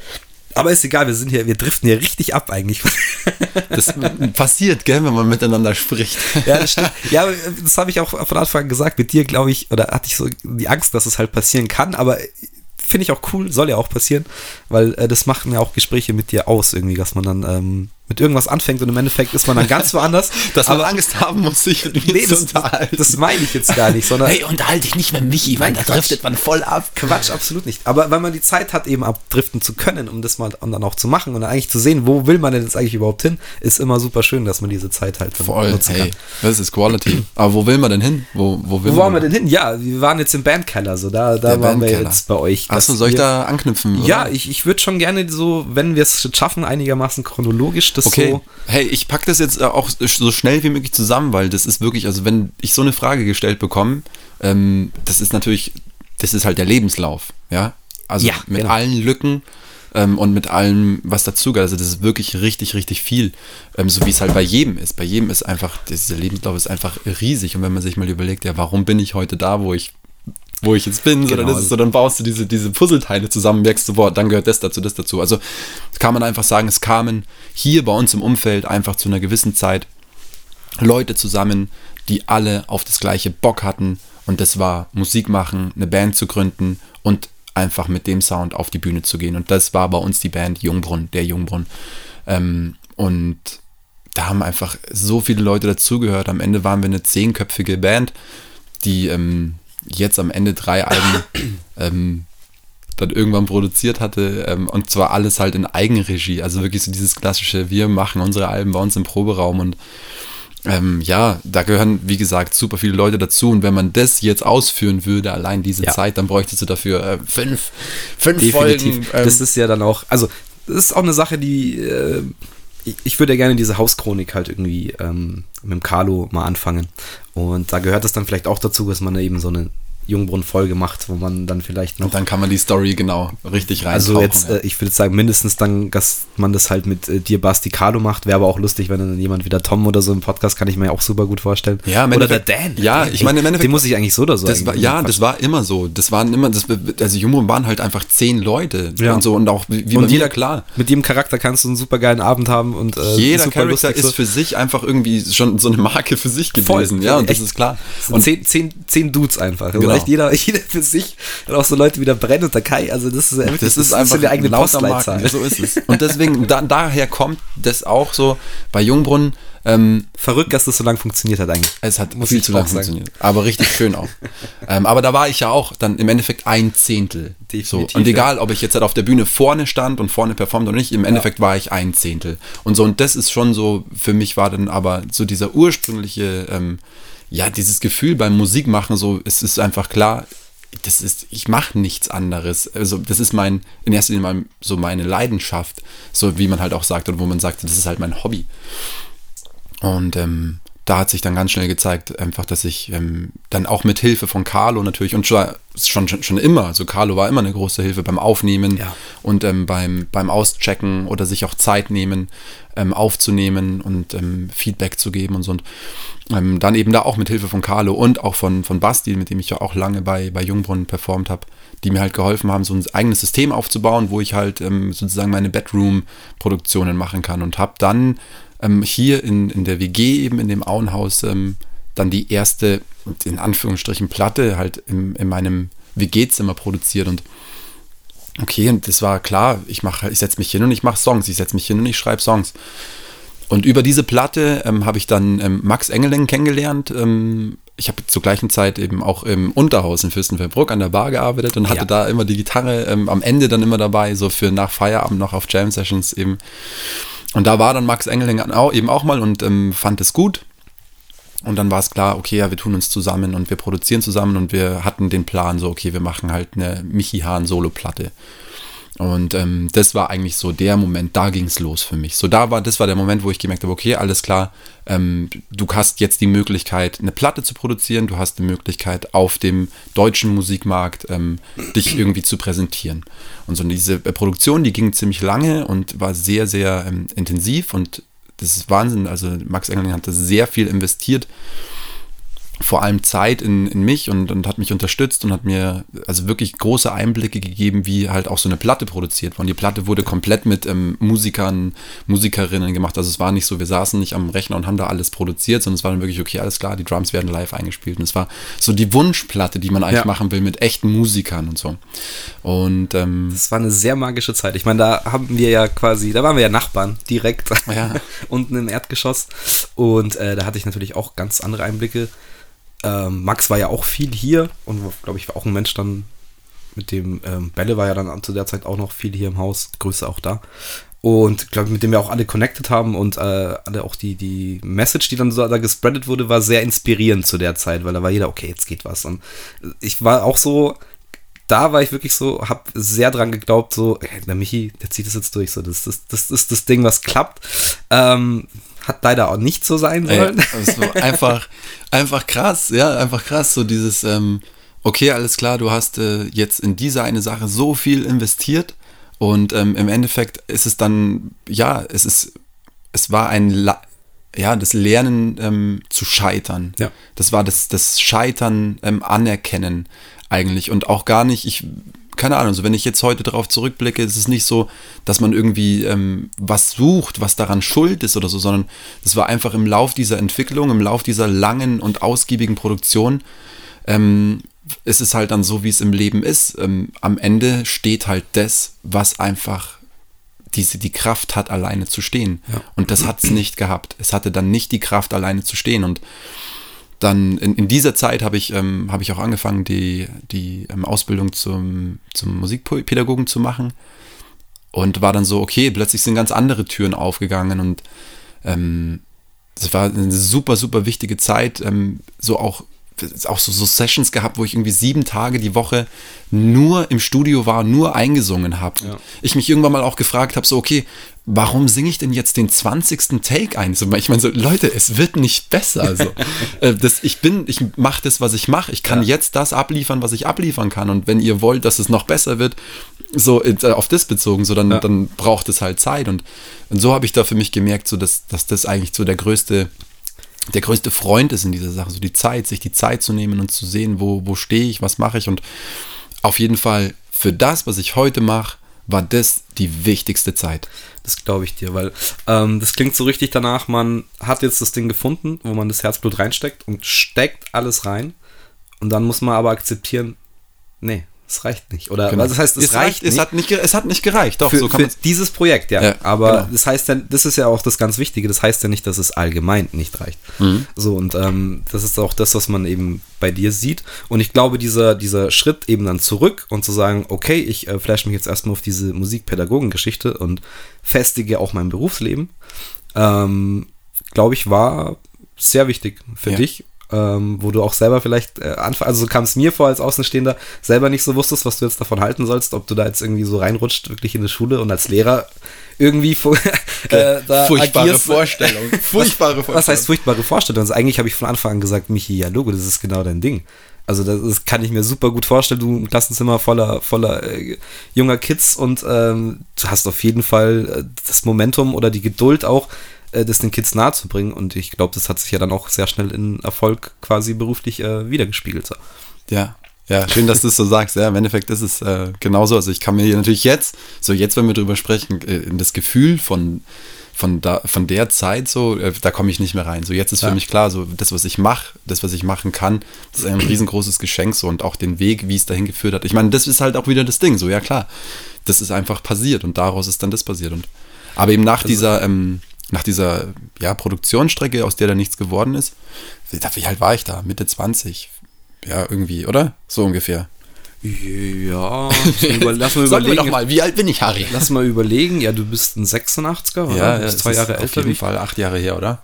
Ähm, ja, es doch, es kommt schon hin, ja, das kommt schon. Aber ist im, im, im Endeffekt war es so, dass ähm, da ja durch dieses, ähm, durch das Scheitern dieses Projekts, denke ich mal, ja. ähm, durch dieses Scheitern ist alles, ähm, konnte alles wachsen, was heute so, so fruchtbar ist. Und das ist halt genau das Geile. Ähm, in, in, genau in der Zeit, wo das dann nicht mehr funktioniert hat, ähm, haben ähm, Benedikt Schöller und, und Timothy Auld, die Grüße. mich, Grüße, aber sowas von, ähm, die mich dann schon auf, ich würde schon sagen, aufgefangen haben. Ja. So, die krass aufgefangen haben und so gesagt haben, ich hatte dann, war dann oft bei den Jungs im Studio und die mich ähm, mit zu, zu ähm, Sessions dazugeholt haben, wo Songs geschrieben wurden, Songs produziert wurden und ich konnte da mitschreiben, textlich und aber auch jetzt so im Nachhinein gesehen dann einfach viele coole Erfahrungen machen können, um zu sehen, so, ah ja, okay, wie arbeiten denn andere? Ich kannte ja nur die Arbeitsweise, die ich so dort eben kennengelernt habe und dann gesehen habe, wow, krass, die sind ähm, zum Beispiel jetzt in Timmys und Benes Fall, sie sind einfach zu zweit ähm, und sie, sie produzieren das zu zweit und das hat so eine unglaubliche Qualität, so. Also weißt du, so diese andere, eine andere Herangehensweise auch kennenzulernen. Ja, und also, ich glaube, das ist immer das Schöne, wenn man das sagen kann, das Schöne am Scheitern, wenn man es danach schafft, hat diesen Scherbenhaufen jetzt nicht wegzuschmeißen oder zu verbrennen, sondern eben, wie es du eben geschafft hast, das zu sagen, okay, es hat nicht funktioniert, aber da ist noch alles, ich weiß, was ich da reingesteckt habe. Und dann einfach äh, zu sagen, man trifft, das heißt, es sind ja auch keine neuen Charaktere, man kannte sich ja, aber ja. einfach diese neue Arbeitsweise, eine neue Sicht, also das Ganze mal aus einer anderen Perspektive wiedersehen glaube ich, ähm, gibt einem dann ganz schnell auch wieder das Gefühl, dass man sagt, okay. Ja, vor gut, allem. Ähm, vielleicht hat das andere auch das und deshalb nicht funktioniert, genau. weil hier die genau. und die Arbeitsweise ja irgendwie eher Früchte trägt. Und so entwickelt man sich halt wieder weiter genau. und schafft dann vielleicht aus dem Alten, was nicht geklappt hat, eben wieder was Neues. Was Neues zu machen. Also genau so, das ist genau das Ding. Oder auch genauso zu gesagt zu bekommen, hey, okay, ähm, so du bist trotzdem da wichtig gerade. So auch das Gefühl hatte ich ja hier auch immer bekommen ja. von, von allen. So dieses, hey, ähm, es ist trotzdem cool, was du machst. So, das ist da, das ist nicht das Ding, oder wie du es halt gerade gesagt hast, so, das geht jetzt nur darum zu schauen, ja, aber ich glaub, wo geht's das, weiter. Das ist der Unterschied, dass viele Leute entweder dann sagen, okay, that's it. Ja. Oder sie haben halt die Power, da drüber zu stehen und zu sagen, okay, ja, es war nicht alles kacke, wir oder ich haben es falsch angegangen. Und das ist halt dann der Charakter eines Menschen. Ich glaube, da trennt sich halt, wie man sagt, die Spreu vom Weizen. Entweder. Krankhaft Ehrgeiz. Ja, ja du hast auch äh, den, den, unseren Pro-Spitznamen Ehrgeizi. also es gibt schon Sachen, wo du dich dann reinfuchst, da hast du noch Bock drauf und dann kommt dann auch der Ehrgeiz. Und das ist auch ja. eine ganz wichtige Eigenschaft, dass man die hat. Der, der Hunger einfach. Ja, da ist der Hunger. Dass der, der Hunger immer noch nicht weg ist so und ja. auch wenn man scheitert, ähm, das ist, glaube ich, egal, ob man jetzt Musik machen will oder ob man einen krassen Job haben will oder irgendein krasses Studium oder egal, was man im Leben erreichen will, ist das, glaube ich, ähm, das A und O, dass man den Hunger halt nicht verliert. Ja. Ja, das ist das Ding. Also das habe ich schon sehr, sehr krass, so dieses, okay, auf jeden Fall abliefern wollen und auch qualitativ gut abliefern wollen. Auch so dieses Jahr, das, was, wo wir vorhin auch hatten, was halt im Rap-Ding einfach das Game ist, so, dass du dich halt hinstellst auf die Bühne, so wie, genauso wie wir es gesagt haben. Und du stellst dich auf die Bühne und du weißt einfach, ich stelle mich jetzt hin, weil ich habe was zum Abliefern. Und du stellst ja. dich nicht auf die Bühne, wenn du nicht das Gefühl hast, ich kann es abliefern. Und dieses, ähm, also schon irgendwie halt was zu hinterlassen, ob das jetzt immer in dem, in dem Rap-Kontext sein muss oder nicht, ist egal, aber also wie genau, wie du sagst, diesen Hunger, den kann man ja auch nicht bremsen. So, das geht ja nicht. Das ist was Natürliches. Genau, ich glaube, den kann man sich schon aneignen. ähm, wenn man halt irgendwas will und für irgendwas besonders hart arbeitet. Aber ich glaube, es ist ganz krass eine natürliche Sache. So entweder man hat es. Ähm, ich sehe das, vergleiche das jetzt äh, mal mit, äh, mit was Abstrakten, aber äh, auch in der UFC oder halt bei den Kämpfern finde ich, ist das ganz krass. Also da siehst du halt einfach, wann, wenn einer halt jetzt da mal ein paar Millionchen pro Fight kriegt und dann im Endeffekt nichts mehr dafür machen muss, ist dieser Kämpferinstinkt auch ganz schnell weg. So, und du siehst aber den Unterschied bei den Profis. Äh, so richtig auf die Fresse hauen. Ja, Für aber, aber das, ist, das ist auch eine, also klar geht's, da ist es gewalttätig, aber es ist charakterlich oder, oder auch vom Kopf, mental, finde ich eine der krassesten Sportarten, wo ich am meisten Respekt davor habe. Weil eben genau diesen Hunger zu haben und zu sagen, ich gehe jetzt da rein und es geht um meine Gesundheit, jetzt auch wenn ich nicht aufpasse und sich trotzdem diese Challenge zu geben, ob es jetzt nötig ist oder nicht, ganz klar, kann man darüber diskutieren. Aber dieses Kämpferherz finde ich ist schon eine, schöne Eigenschaft. Ja. Und wenn man das mit Respekt eben auch als Sport angeht und sagt, okay, mir geht es jetzt nicht darum, dass jetzt hier das Blut spritzt, sondern ich möchte zeigen, dass ich meinen Gegner auf die bessere Art und Weise einfach schlagen kann. Ja, ähm, und da ähm, spielt ja auch die, diese, das psychologische Spielchen eine mega genau. große Rolle. Und da ja. ist es halt so, das, die natürlichste Form, das nach außen zu drücken, eben mit, mit Gewalt so. Aber das kann man auf sehr viele Sachen projizieren. Und ähm, ja. wenn man das Gewalttätige weglässt, äh, ja, kann ja, ich man meine, sehr viel Positives, auch, ja, äh, Motivierendes daraus ziehen. Das sind auch Leute, oder die, ich meine, die entscheiden das ja selber. Die haben sich ja dafür entschieden, dass sie sich in den Käfig stellen und sich dort auf die Fresse hauen. Also, ist mal ganz krass gesagt, aber das ist ja nicht so, dass sich jetzt jemand hingeht und sagt, okay, also hier, ähm, du machst es jetzt, sondern das sind ja auch Leute, die, die haben ja auch klar, ihren Background und das kommt ja auch irgendwo Klar, her. ich meine halt nur, und da gibt es auch ganz bekannte Figuren, wo du es eben live sehen konntest, die haben einen gewissen Punkt erreicht und da war der Hunger nicht da. Sie haben aber trotzdem noch was gemacht, weil eben die Kohle da ist. Und du siehst auf einmal, die Leute sind enttäuscht, weil es ist nicht mehr der Typ, den sie halt äh, so, der kämpft nicht mehr für das, wo, warum er angefangen hat. Und hm. zwar um zu zeigen, dass er der Beste ist. Sondern er kämpft jetzt nur noch, damit er halt seine 100 Millionen pro Kampf halt kriegt. So. Und das ja. ist. Du hast, das heißt, so, wie man allgemein sagen könnte, so, ähm, ist nicht bereit, sich neu, jemand ist nicht bereit, sich neu zu erfinden oder sich auch weiterzuentwickeln. So, das ist so dieses, dieses alte Sprichwort in dem, was, wie Im geht Kampf, glaube ich, ist es der Hunger. Weil ja, da genau. ist es dann wirklich, also wirklich diese, dieser Hanger for more und Hanger, okay, ich schlage jeden, der kommt. Ja. Klar, das ist nochmal eine ganz andere kompetitive Sache. So ist ja in der Musik jetzt, ist ja, erschaffst du ja was und erschaffst was Kreatives so. Aber ich glaube auch, um dich halt weiterzuentwickeln und einen neuen Punkt zu erreichen, muss dieser Hunger das, halt da sein. Muss da, also ich habe das, das habe ich mit, damit gemeint, dass es halt ja. was Natürliches ist. So. Ja, ja, genau, aber so dieses Sprichwort passt dann da ganz gut. In dem Moment, wo ich aufhöre, besser zu werden, höre ich auf, gut zu sein. So, ich meine, das ja. ist krass. Okay, das ist ja. krass. Ich bin gut. Also das muss man, das darf man so nicht sagen. Man ja, ist schon, gut, aber so dieses, an, wie man das meint. Aber ich, ja, ich, ich denke, das für mich vor allem beim Musikmachen so dieses okay, genau, das ist das dieser Ehrgeiz oder dieses ähm, Bereitsein. Keine Ahnung. Ich habe ja erst mit ähm, mit Anfang 20 dann wirklich angefangen, Gitarre zu spielen auch. Ja. So, so solche Sachen. So, ich bin jetzt bereit. Ähm, ich habe spät angefangen, wirklich mich reinzufuchsen, ähm, was ich mit, ähm, mit Plugins eigentlich beim Produzieren machen kann. So dieses Ding. Und sich in so Sachen, und ich finde, das ist so, egal was man macht, glaube ich, das ist so unumgänglich, dass man diesen, und das ist ja auch eine Form von Hunger, genau. so dieses Mitgehen ja. auch, so mit den Möglichkeiten mitgehen. Sich weiterzuentwickeln. Und wenn man jetzt mal sich anschaut, mit welchen Möglichkeiten man heute Musik produzieren kann. So, ist das schon, ist schon fast wieder ein krasser Fluch eigentlich. Es ist schon ja. sehr, sehr kritisch auch geworden. Ja, ich sehe das auch sehr kritisch. Also, es ist für Leute, die jetzt so wie für uns, die das halt schon seit Jahren machen und äh, wo es diese Möglichkeiten damals, wenn die in der Vorstellung existieren, also so Sachen wie Splice jetzt, so. ja, wenn du das damals vorgestellt hättest, äh, niemals, was, nee, so, und äh, ja, es ist natürlich ein geiles Tool und man kann es geil nutzen, aber es heißt halt auch für komplette Dullis, äh, dass sie sich ihren ganzen Track da eigentlich schon, die haben ihn ja schon fertig, die müssen ja nur zusammenbauen. Genau, also du kannst Lego. Ja aus Loops einfach dir das Ding zusammenstellen. Ganz genau. Und das finde ich dann wieder schwierig, weil. Ja, es ist so, das hat so beides. Also ich, ich sehe natürlich auch die, ähm, jetzt so eine Seite wie zum Beispiel ähm, Splice, in der man wirklich sich halt für, für ein, wirklich ein gut zahlbares Abo diese Loops ähm, downloaden kann. Wenn ich jetzt so an, an meine Schülerinnen und Schüler denke, so wenn die heute sich interessieren für Musikproduktion und die wollen mhm. einsteigen in die Musikproduktion, dann ist das natürlich auch ein krasses Medium ähm, für, für junge Leute, sich heranzutasten an etwas, ja, oder mit etwas warm zu werden. Und sie haben Ja. diese Möglichkeit. Und die, das ist halt auch so ein bisschen das Ding. Also wir hatten diese Möglichkeit zum Beispiel nicht. Wir mussten unsere Samples noch selber irgendwie cutten und Wir- mussten also- Samples selber irgendwie stretchen und Zeugs der. Unterschied ist, wir mussten immer erstmal noch, egal ob wie wir es dann gemacht haben, weil es gab auch damals Möglichkeiten, es anders zu machen. Aber wir mussten uns immer noch damit befassen, wie funktioniert das eigentlich? Wie kriege ich denn das Sample jetzt gechoppt? So wie, wie, okay, ich habe dann Sampler, da muss ich die Dinger, also du musstest das noch einmal lernen, okay, so funktioniert das. Und dann gab es vielleicht irgendein Plugin oder irgendein Tool oder irgendein Sampler dann im neuen Reason, der dir das vereinfacht hat. Ja. Aber es war unumgänglich zu checken, okay, ich muss jetzt hier die Anfangsnote setzen. Wenn ich das jetzt alles verschiebe, verschiebt sich das alles einmal komplett und ich bin auf der falschen äh, Klaviatur und so weiter und so fort, bla bla bla. Aber du musstest dich damit befassen, wie funktioniert das eigentlich und warum funktioniert das jetzt? Und das geht halt dadurch, finde ich, verloren. Ja. So, weil du hast zwei Klicks, okay, passt und du hast dann deine, deine Sub 808 drin, die schön geil klingt, so wie sie heutzutage klingen soll. Aber nimm mal die originale 808 von Roland und hau die dir in dein Projekt und dann mach mal so, dass sie eben diesen Sub-Effekt hat und dass es zu deinem Track passt.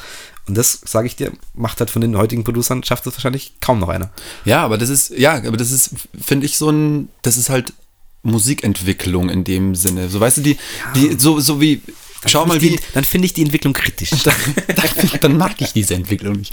Ich finde zum Beispiel die Entwicklung halt so, so krass, wenn du dir überlegst, dass halt noch vor 40, 50 Jahren, ja, wenn, wenn du dir dir anschaust, wie da Songs ähm, produziert wurden oder aufgenommen wurden, das ist halt so, Verrückt. okay, hey, was ist, wo, wo, wo leben wir denn da Ja. jetzt gerade, ja? Wie krass ist es, dass du dich einfach hinsetzen kannst ähm, mit einem wirklich wirklich einfachen System und halt ähm, Songs produzieren kannst. Okay, was dann dabei rauskommt, so und welche Qualität oder was, was für ein Geist, auch, auch der Spirit halt, der da drin Ja. ist. Das ist natürlich klar, das kann man nicht vergleichen. Das ist, aber das können, das ist vielleicht sind die Gespräche, die wir führen, weißt du so, wir Ja, werden, voll. jetzt warten wir noch 20 Jahre, was für Gespräche führen wir dann? Vielleicht sind wir dann wirklich die Alten, die dann irgendwie das gar nicht mehr cool finden und den Bezug nicht mehr dazu haben. Irgendwann werden wir es. Vielleicht ist es so, aber solange das noch geht, einen Bezug dazu zu haben, ähm, nehme ich mir das für mich fest vor, dass ich diesen Bezug dazu behalte, so Ja. dass ich Ja, da mitgehen kann oder auch wie ich am Anfang so die ganzen Cloud-Rap-Sachen und so, boah, und auch, hey, wie lange es bei mir gedauert hat, bis ich bis ich ähm, Autotune zugelassen habe in, in, auf meiner Stimme. So, und Ja, jetzt ist es so, okay, stimmt. Auch wie setze ich es ein? Ja, wie, so, Ja, ich, ich, ich, ich benutze es ja nicht als, ähm, als einfach so ein Ding, ja, das haue ich immer drauf, sondern das ist Mhm. so, okay, ähm, passt es zum Song oder nicht? Und das ist heute, es gibt halt so unglaublich viel und so unglaublich viele Facetten von, von Musik und wie man sich da kreativ äußern Ja. kann. Hey, das ist, also im Endeffekt, Voll. wenn man es so sieht, halt einfach krass, dass jeder kann das machen, ja. Und ob es dann cool ist oder ob das dann bestehend oder nicht, das ist ja, das ist ja erstmal gar nicht die Frage. Aber da denke ich schon, dass die Sachen, die halt wirklich gut sind, dass die sich halt ähm, wirklich Ja. dann auch beweisen können. Also das ist schon immer noch so der letzte Schritt, glaube ich. So dass eine Sache, die dann wirklich gut ist, die, die hat Bestand. dann nur ein Vergleich. Ich vergleiche Musik eigentlich immer mit einem mit Handwerk. Es ist einfach ein Handwerk und das sind nochmal verschiedene Sparten, ob du jetzt irgendwie Instrumentalist bist, der, der irgendein Instrument beherrscht, oder ob du jetzt ein Audioingenieur bist, der halt die Technik dahinter beherrscht. Also das, der, der Typ, der im Endeffekt die Regler und die Synthes programmiert und das alles einstellt, das sind für mich eigentlich die Handwerker, die komplett Handwerk Musik gecheckt haben, so, weil, weil die, da ist ein Gerät, der sagt dir, wie das funktioniert und der baut es dann so auf, dass es halt so klingt, wie es klingt. Und da habe ich jetzt auch einen geilen, habe ich eine geile Story gehört. Es gibt auf YouTube, oder ist es, nein, es ist eine Netflix-Serie, die heißt Song Explorer. Ähm, und da ist dann immer die Geschichte zu einem Track. Und ich habe mir zwei Tracks angeschaut, weil ich das sehr interessant fand. Das war einmal Trent Reznor, sein, ähm, das äh, John Hurt, das Johnny Cash auch gesampelt hat dann. Auch mega interessant. Und es gab die Story von Shaggy. Oder was verwechsel ich das jetzt? Weil irgendwas habe ich auf YouTube gesehen und es gibt auf jeden Fall aber auch diese Netflix-Serie. Ähm, und ich habe den Shaggy It Wasn't Me gesehen. Okay. Und da ist auch eine lustige Szene drin, die wollten auf dem Hook, ähm, da kam gerade der von Cher, der Do You Believe in Love? Mhm. Da ist auch dieser markante Autotune drauf. Und Mhm. das ist einer der ersten Popsongs, was drauf war. Und die wollten das kopieren, Mhm. hatten aber keine Ahnung, was ein Autotune ist und wie das überhaupt funktioniert. Haben dann im Endeffekt was ganz was anderes irgendwie drüber gebastelt, was dann so ein bisschen so klingt, aber eigentlich gar nicht. Und das fand ich auch so lustig. Das sind ja dann auch Vollprofis und das ist auch ein renommierter Pro Producer, der mit Shaggy diesen Track gemacht hat, der dann auch sagt, ja, weißt du, zu der Zeit, keine Ahnung, wie das funktioniert, da musst du Ja. dir irgendwie anders zu helfen wissen. Ja. Das ist dann, also das finde ich ist eine geile Mischung, weil du halt sagst, okay, ich weiß nicht, wie das geht, aber ich taste mich da irgendwie ran mit den Mitteln, die ich habe und versuchst halt dann, dich trotzdem weiterzuentwickeln, aber bist da halt auch trotzdem offen für den neuen Sound so. Ja, schwierig, aber auch was du jetzt gesagt hast mit dem Cloud-Rap, ich habe mich da selber auch sehr lange ertappt, dass ich das halt scheiße fand. Und dann so, warum macht denn jetzt jeder Autotune? Okay, dann gab es wirklich ein paar Hardcore-Beispiele, wo du halt auch wirklich nichts verstanden hast, weil die einfach nur noch irgendwelche Wörter da Ja, stottern. und auch, auch so das Ding, also man erkennt schon, ob dann jemand ähm, ein, ein, Autotune benutzt und ob er wirklich ein Gefühl für Melodie hat oder nicht. Also das ist ja auch mal nochmal so die nächste Kunst, so den Autotune dann auch wirklich so einzusetzen, dass er eine gewisse, Das- ähm, dass er einen gewissen Style hat. So. Genau. Du kannst nicht einfach auf eine Stimme ein Autotune draufhauen und dann ähm, dir Es- hoffen, dass es so geil stellst du es dir halt vor, Ja, aber dass du das- dann mal checkst, okay, du stellst deine Grundnote ein und das muss zu deinem Track passen und Ja, und auch wie, du, wie du anders betonen kannst. Genau. So, du kannst ja ganz anders ähm, phrasieren, dass dieser Autotune dann auch anders greift. So. Ja. Und das ist, das ist super spannend. Und da finde ich halt einfach auch so, so, so, so Künstler wie jetzt ähm, Bon Iver oder ähm, James Blake zum Beispiel, wo man sich das anhört und das nicht diesen, diesen, äh, ja, kom kommerzialisierten Autotune-Effekt dann irgendwie drauf Ja. hat, sondern wo das dann spannend wird. Und das ist dann, das ist so der Punkt für mich, wo ich sage, okay, dann finde ich es auch richtig Ja. geil. Aber ich muss jetzt auch mal sagen, wenn wir jetzt beim kommerziellen sind, ähm, ist dann auch, wo ich es nicht erwartet habe, aber er hat es halt einfach geschafft, äh, ist halt Trettmann. Mit seinen zwei Alben, wo das halt natürlich auch vielleicht überstrapaziert wird, aber ich finde, es passt halt einfach so geil zu seiner Stimme und er setzt es auch einfach so geil an. Und ich habe ihn jetzt auch schon live gesehen. Und es klingt live halt Es war genauso seine, wie auf Platte. seine Wiederbelebung eigentlich. Also Voll. ich finde auch Tretti ist da so ein gutes Beispiel. Die haben es halt dann spätestens perfektioniert, diesen, diesen Autotune, wie gesagt, dass er eigentlich permanent da ist, aber es geht nicht auf den Sack, sondern es Hey, passt. mir ging es so beim, ähm, beim aktuellen Max Herre Album. So, ich, fa- ich fand, es war abzusehen, dass er, dass er, er hab auch diesen, gar nicht gehört. dass er, auch- dass er diesen musikalischen Schritt auch geht, aber auch da finde ich, ist es halt ähm, so gut, gut. Ach, du meinst das, ist das letzte mit Wille auf der Klippe und so? ja, Ah, dann kenne ich das natürlich, sorry. Attain. Ja, Attain, Ähm, ja, also das ist wirklich, im Endeffekt ist dann, komm, dann kann man das schon so sagen, dann ist es wirklich auch einfach eine Geschmackssache. Und klar, Ja. wenn du jetzt, ähm, wenn ich jetzt meinem, meinem Papa ähm, moderne Musik vorspiele, der halt wirklich einfach als Alt-Hippie-Rocker unterwegs war, so, oder das, die Musik halt feiert, Ja. dann ist es ist es so voll verständlich, dass er damit nichts anzufangen weiß. So. Ich bin ja, zu gespannt. weit weg wahrscheinlich Ich bin davon. gespannt, was äh, hast du vorher auch gesagt, so was jetzt in 20 Jahren nochmal ist. Ob wir dann auch solche sind, die sich da irgendwann komplett verschließen. Hoffentlich nicht. Ich glaube es eben nicht, weil es, ich habe mit irgendwem auch darüber geredet, über die technische Entwicklung, weil ich auch gesagt habe, ich so, weißt du, so unsere Generation Eltern sind noch so, entweder haben sie sich's angeschaut oder sie haben sich eigentlich schon verschlossen. Wir sind eigentlich gedroppt worden, so, da sind die ersten Handys rausgekommen, so, dann kam Computer, dann kam Internet, dann kam Smartphones, weil sie haben ja jeden Step mitgemacht, MP3, äh, CD, äh, Kassette, CD, MP3, äh, jetzt nur noch Streaming, es gibt keine CDs mehr. So, wir sind wieder beim Vinyl angekommen, weil unsere Generation einfach Bock drauf hat, wieder was Haptisches in der Hand zu haben, deswegen Ja, genau. geht Vinyl wieder durch die Decke. Aber diese Entwicklung ist halt schon crazy. crazy Entwicklung. Aber so, also das ist auch was, wo ich, wo ich sehr froh bin, eben halt in der Schule zu arbeiten und die, diese ganzen, ja, auch Trends, auch Trends, die wir ja auch erlebt Das hatten. aus erster Hand dann so jetzt. Ja, und dann kriegst du das halt mitten, dann fragt dich halt eine Schülerin so, ja, kennst du das und das? Und dann kennst du halt nicht. Und ich muss ganz ehrlich sagen, zum Beispiel ähm, Billie Eilish haben mir halt einfach meine Schüler schmackhaft gemacht. Ich habe da das echt gar sehr nicht cool spät, mitgekriegt. Sehr spät zu mir geschafft. Also da war das Album schon durch die Decke. Genau. Und das ist halt schon geil, wenn man so einen, so einen Bezug hat, dass man irgendwie auf irgendeine Art und Weise dran bleibt. Und diese Entwicklung, es geht ja nicht darum, dass man die Entwicklung irgendwie cool findet, aber dass man ein Verständnis hat für die Entwicklung. So, was, was ist das Interessante? Unterbrech dich nicht, ich gehe nur schnell was in den Ofen nachschmeißen. Der gute, die guten Hausöfen. Hier wird noch mit Holz geheizt. Bestellen Sie jetzt den Auenstudio Ofen mit knarzendem Boden. Aber das ist das, das ist ja wirklich das Spannende, so das mitzukriegen. Jetzt hört man auch. Jetzt können wir wieder eine Stunde. Es ist auf jeden Fall schön warm hier. ich merke jetzt schon hier, es zieht so ein bisschen in der Nierengegend. da merkt man sein Alter dann auch wieder. Aber ich habe hier auch noch eine Decke liegen. So. So, jetzt habe ich natürlich komplett den Faden verloren. Ja, ich denke, das ist auch, also das, wahrscheinlich kommt man da auch nicht weiter, als darüber hinaus zu sagen, okay, ähm, du kannst ja diese Entwicklung, das wäre ja schade, wenn, wenn sich die irgendwie steuern lassen würde. Weißt du, so, wenn, wenn man immer nur, das ist genauso, wenn ich mich immer nur mit dem befasse, was, was mir gefällt oder was mein Geschmack ist, dann habe ich ja überhaupt nicht die Möglichkeit, ähm, den Horizont zu erweitern. Ja.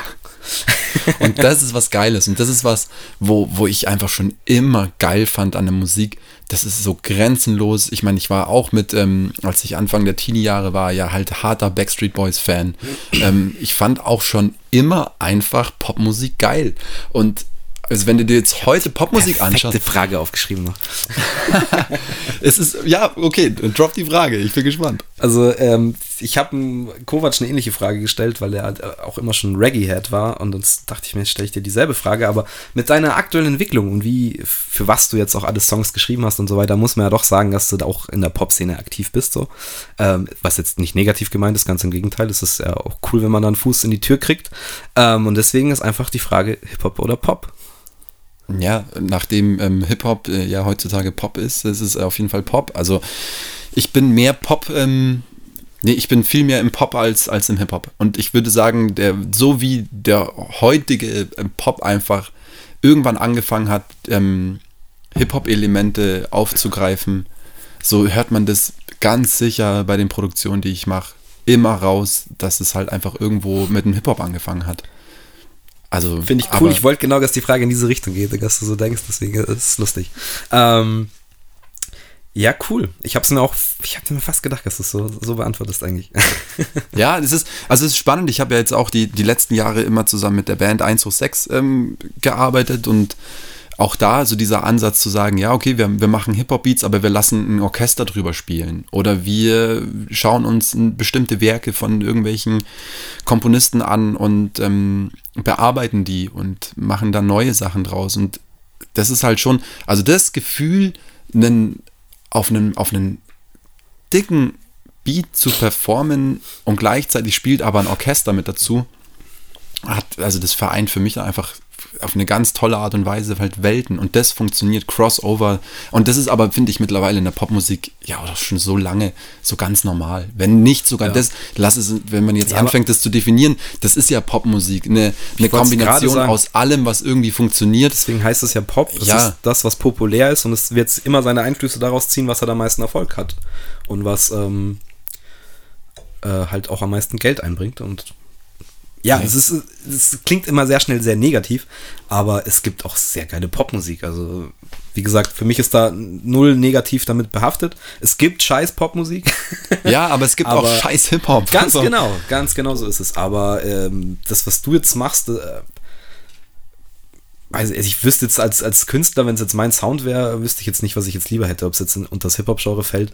Aber im Endeffekt ist es Pop und es ist guter Pop. Es ist Handmade Pop, wo du halt hörst, da ist, äh, steckt halt Seele drin. Ja. Und das, das macht er auch dann industriell Maschinerie hergestellten Pop.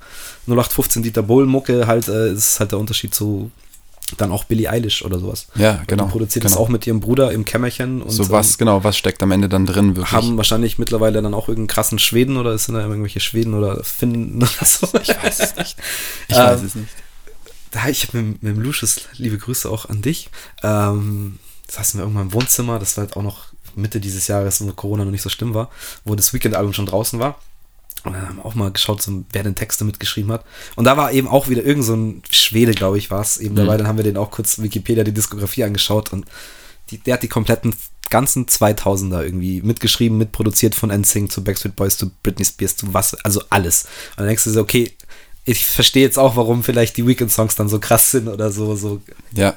Krass äh, erfolgreich sind. Genau. Kommerziell, wie, wie sie halt sind. Genau, und das ist ja auch nochmal eine Sache. Also da, das ist ja auch so ein, so ein jetzt eine Liga, wo, wo ich mich ja überhaupt nicht ähm, mit mit dazu zähle. Also ich bin ja jetzt nicht irgendwie so, dass ich sage, hey, ich habe hier das und das große Ding mitproduziert. Das ist ja nie Nö, passiert. Aber, aber, es ist schon, schon so, das einfach trotzdem zu machen und in einer gewissen Form dann schon immer wieder zu sehen, okay, warum gehe ich ins Studio? Ja, okay, weil ich habe halt To-Dos oder ich habe Deadlines und dann genau, und dann der Rest ist ja eine Frage, wo es hinführt, aber ganz klar findest du halt einfach dann in dieser, ja, in der Champions League, da findest du halt dann die Namen, die sich halt immer Ganz- wiederholen. Ganz klar. Ja, aber das sind die Namen, die halt auch keine Sau kennt und ähm, das ist halt mal lustig, wenn man das checkt, dass das halt auch gewisse Tonfolgen sind oder auch oder überhaupt dass ein, Europäer, ein Schwede, also der hat äh, ist für die meisten Texte auch irgendwie verantwortlich. Also dass jemand, der eigentlich nicht äh,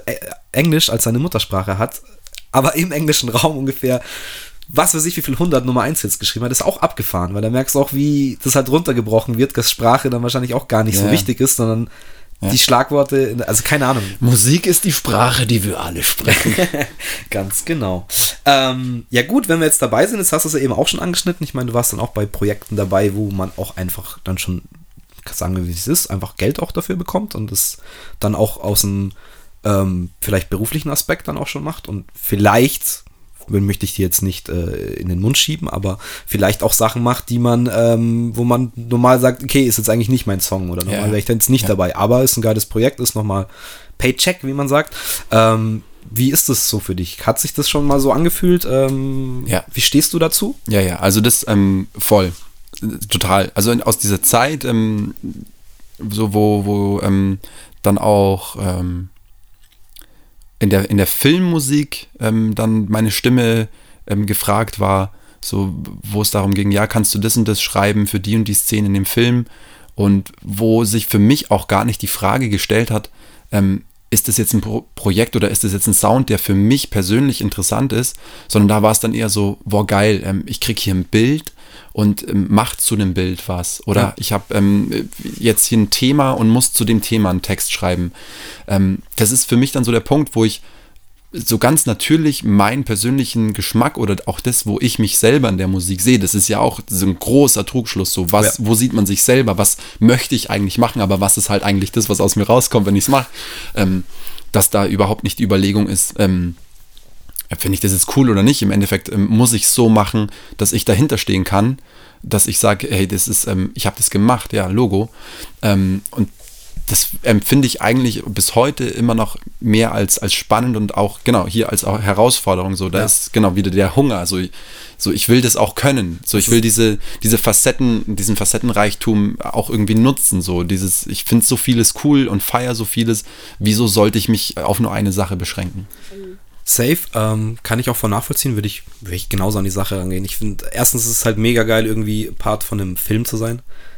Also ob es jetzt ein Kinderfilm ist oder nicht, das ist, ja- ist ja wurscht, aber erstmal den, den Fuß da irgendwie in die Tür zu kriegen, ist ja auch ein Business oder ein Markt, der keine Ahnung, was da alles dabei rauskommen Genau. kann. Also ich habe auch gehört, dass der Bene irgendwie bei The Revenant, beim Mischen von irgendwelchen Orchester- und Percussion-Sachen damit, also wie geil ist das denn? Und Genau. dein Name halt in den Credits von so einem Film halt Ich meine, in dem Fall ist es dann auch wirklich einfach eine richtig, richtig aber riesengroße Sache. Ich meine, die werden auch nicht mit äh, The Revenant äh, durch die Tür gekommen sein und sagen, hier, bitteschön, mach mal, sondern der wird auch mit irgendwelchen kleineren deutschen Produktionen angefangen haben und äh, so, da gehen halt die Türen dann wieder auf. Aber Genau. finde ich super geil und äh, ich kann auch diese, diese Herangehensweise, dass man sagt, okay, es ist jetzt eigentlich kein Film, den ich mir weder anschauen würde noch irgendwem empfehle, außer vielleicht ein Kind. Aber, aber die Challenge dann da was Passendes zu machen und sich da auch künstlerisch so kreativ zu verausgaben, dass es wiederum darauf passt. Genau. Und dass du aber selber deinen Stempel noch aufgedrückt hast und sagst, ja, genau so ist es, wenn der Michi was für Kinder macht oder so.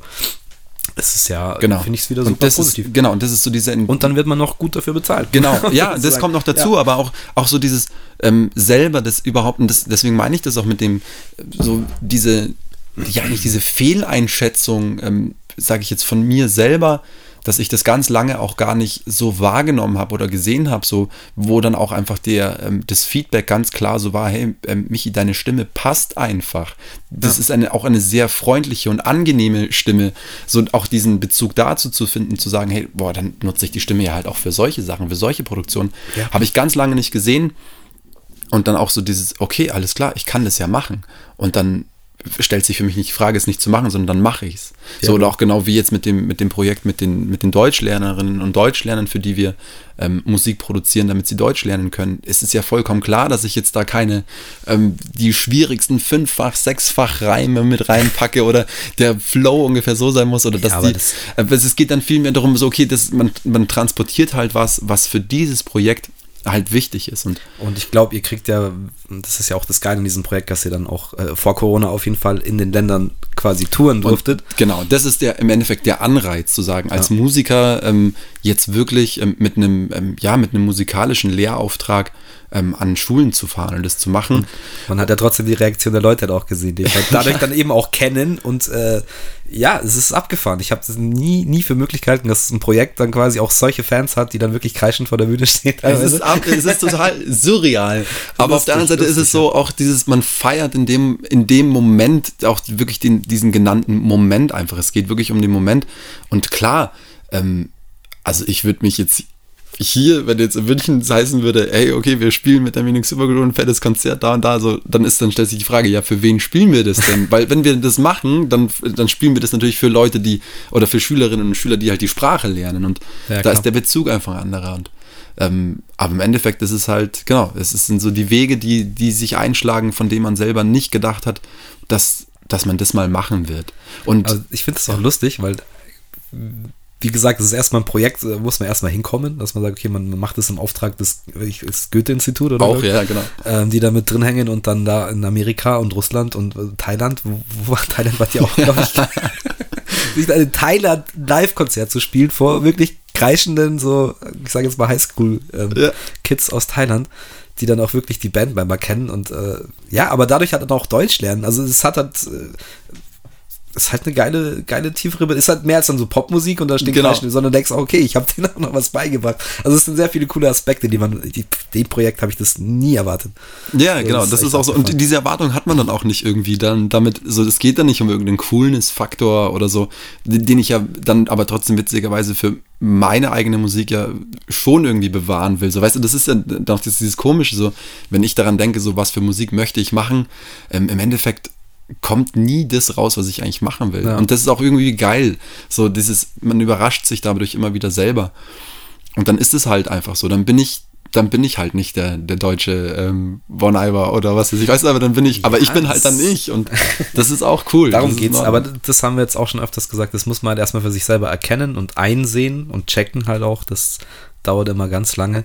Und ja, mein wichtig ist, dass man dranbleibt, dass man auch nur, wenn man jetzt sich in eine Sache reingeflasht hat und merkt, das ist nicht das Richtige, trotzdem die Scherben wieder mitzunehmen und zu schauen, okay, was habe ich denn da vielleicht doch schon richtig gemacht und was kann man daraus sonst so machen. Und das finde ich ist einfach, ähm, ja, mega wichtig. Bleibt kreativ auf jeden Fall. Das ist äh, immer gerade in dieser Corona-Zeit so wichtig, dass man irgendwie was hat, wo man, wo man sich dran festhalten kann. Ob man das jetzt für die Öffentlichkeit macht oder für sich selber, finde ich, ist immer ein bisschen irrelevant. ja. Ähm, weil jetzt ist es ja auch so, wir haben vier Podcasts aufgenommen, noch keinen veröffentlicht, aber ich habe trotzdem schon sehr viel Positives daraus geschöpft. So. Genau, und du, äh, im Endeffekt wird es ja auch jedes Ding wieder anders, wie du es dir vielleicht vorher schon gedacht hättest, in welche Richtung könnte das gehen oder so. Das, Ja, aber deswegen finde ich es auch eine lustige Herausforderung. Also, das ist ja keine Herausforderung, weil das ist im Endeffekt nur ein Gespräch. Aber es ist lustig, wie sich das entwickelt. Und ja, ich bin auch lustig, was, was da noch alles kommt, weil irgendwann werden auch die Themen ausgehen und da muss man irgendwie auch trotzdem einen regelmäßigen Weg finden, trotzdem Content zu Ja, produzieren. voll. Oder eben aus diesen, aus dem Content, den du hast, formen sich ja automatisch dann die nächsten Themen. Ganz so. genau. Und das äh, Schöne ist ja auch, dass wir mehrere Podcasts machen können. Äh, deswegen kann man da jede Nische eigentlich in Zukunft abdecken. Aber jetzt, äh, ja, schauen wir erstmal. Hey, von meiner Seite aus auf jeden Fall toi, toi, toi. Ja. Ähm, ich, das klingt jetzt so, als würde ich es beenden wollen. Ich möchte es noch nicht beenden. Ich habe schon noch. Ich habe schon noch eine Frage. Ähm, also, was mich auf jeden Fall interessiert, und da haben wir jetzt auch gerade schon über die ähm, Unique Super Crew gesprochen, ähm, könnte sein, dass das eine Antwort ist, aber was war, ist denn für dich dein krassestes äh, Live-Erlebnis gewesen? Okay. Also generell live ist für Als mich immer du krass. als- ja, genau. ja, also aber so also generell live ist, ist für Ja. mich einfach das krasseste Erlebnis. Ähm, ich ich habe jetzt in, in der jüngsten Vergangenheit ähm, ein großartiges ähm, Erlebnis gehabt und zwar dreimal durfte ich das erleben. Es gibt ähm, in Baden-Württemberg ähm, gibt es ein, ja, ein Wanderpfad.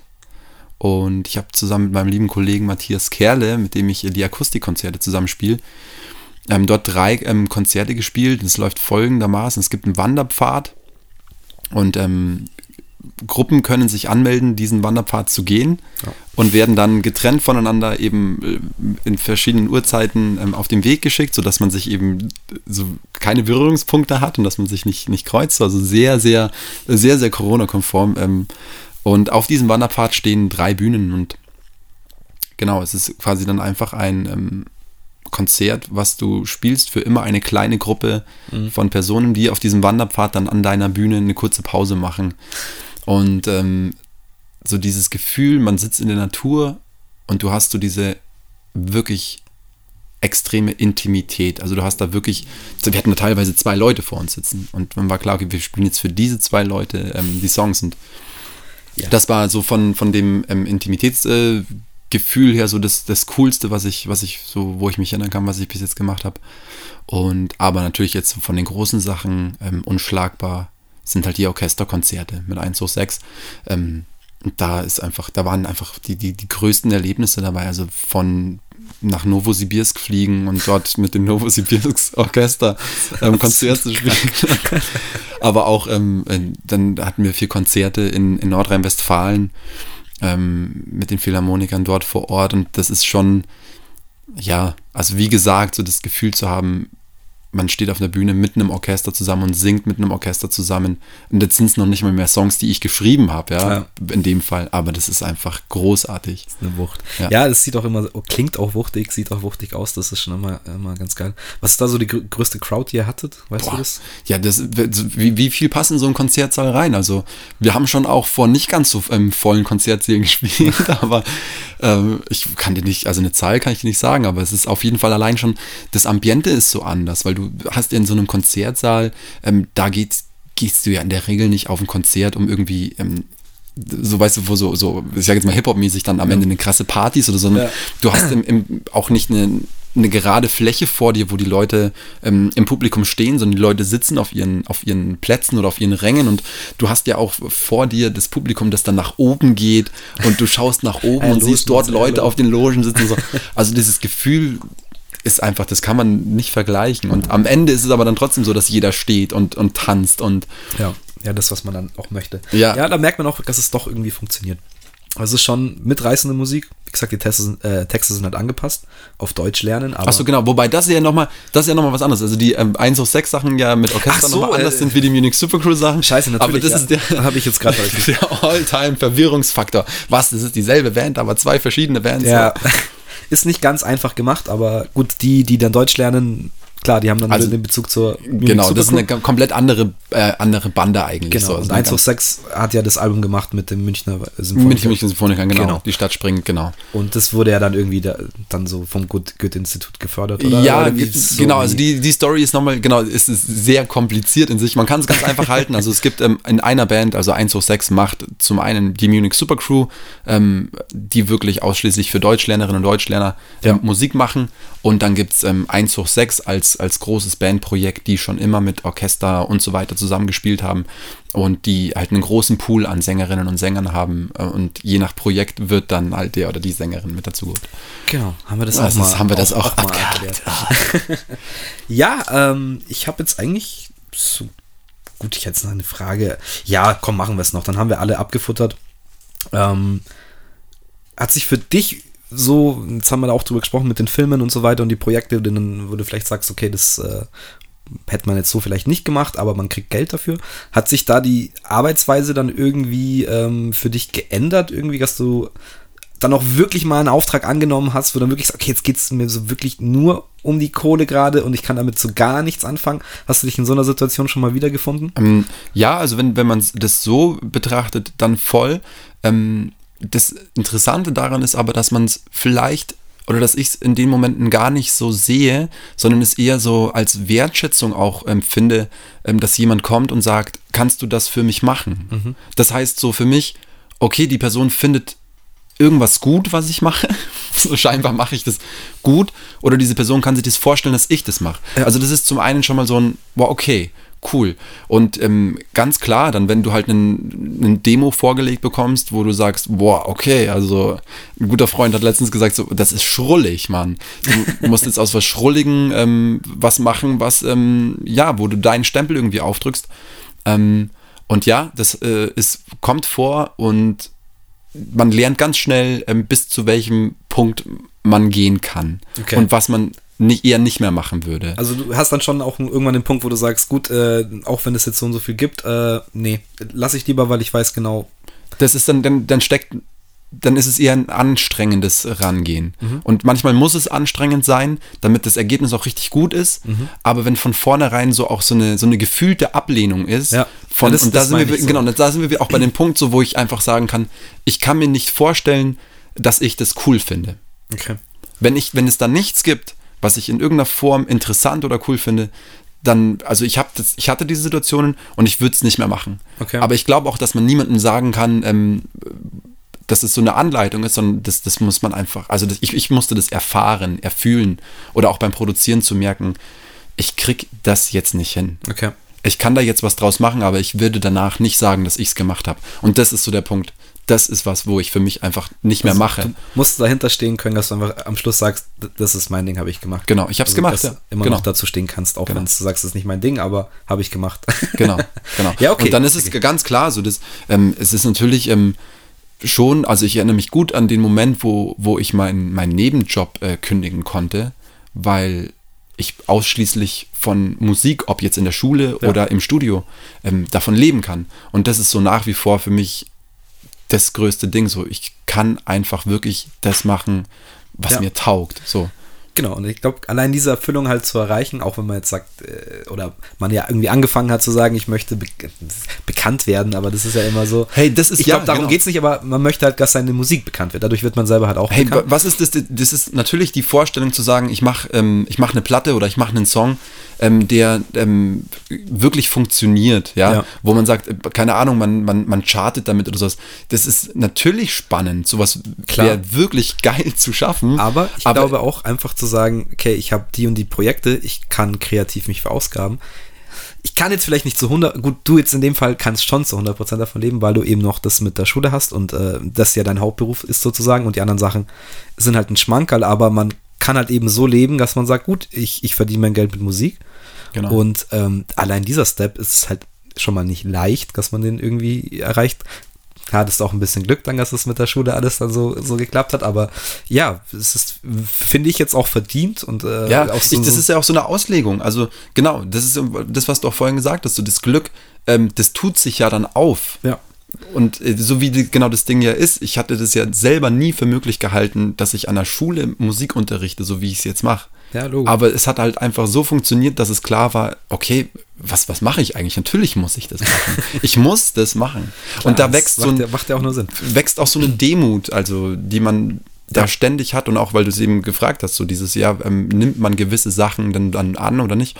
Aber es ist man, also ich habe da schon so, so eine ganz große Demut zu sagen, wie geil ist das eigentlich? Ich habe nie das Gefühl, ähm, jetzt irgendwo hingehen zu müssen, um zu arbeiten, um Geld zu verdienen, Ja. obwohl das überhaupt nicht das ist, was mir entspricht. So. Und das ist schon, also Ja, es ist eine ja. ganz krasse Freiheit. Und äh, das ist ja dann auch so ein Thema, das läuft ja dann einfach irgendwann selber, weil man auch mit den Leuten zusammenarbeitet und Aufträge kriegt aus der Richtung, wo man eh weiß, okay, die geben mir was, was halt float, weil deswegen arbeite ich mit denen.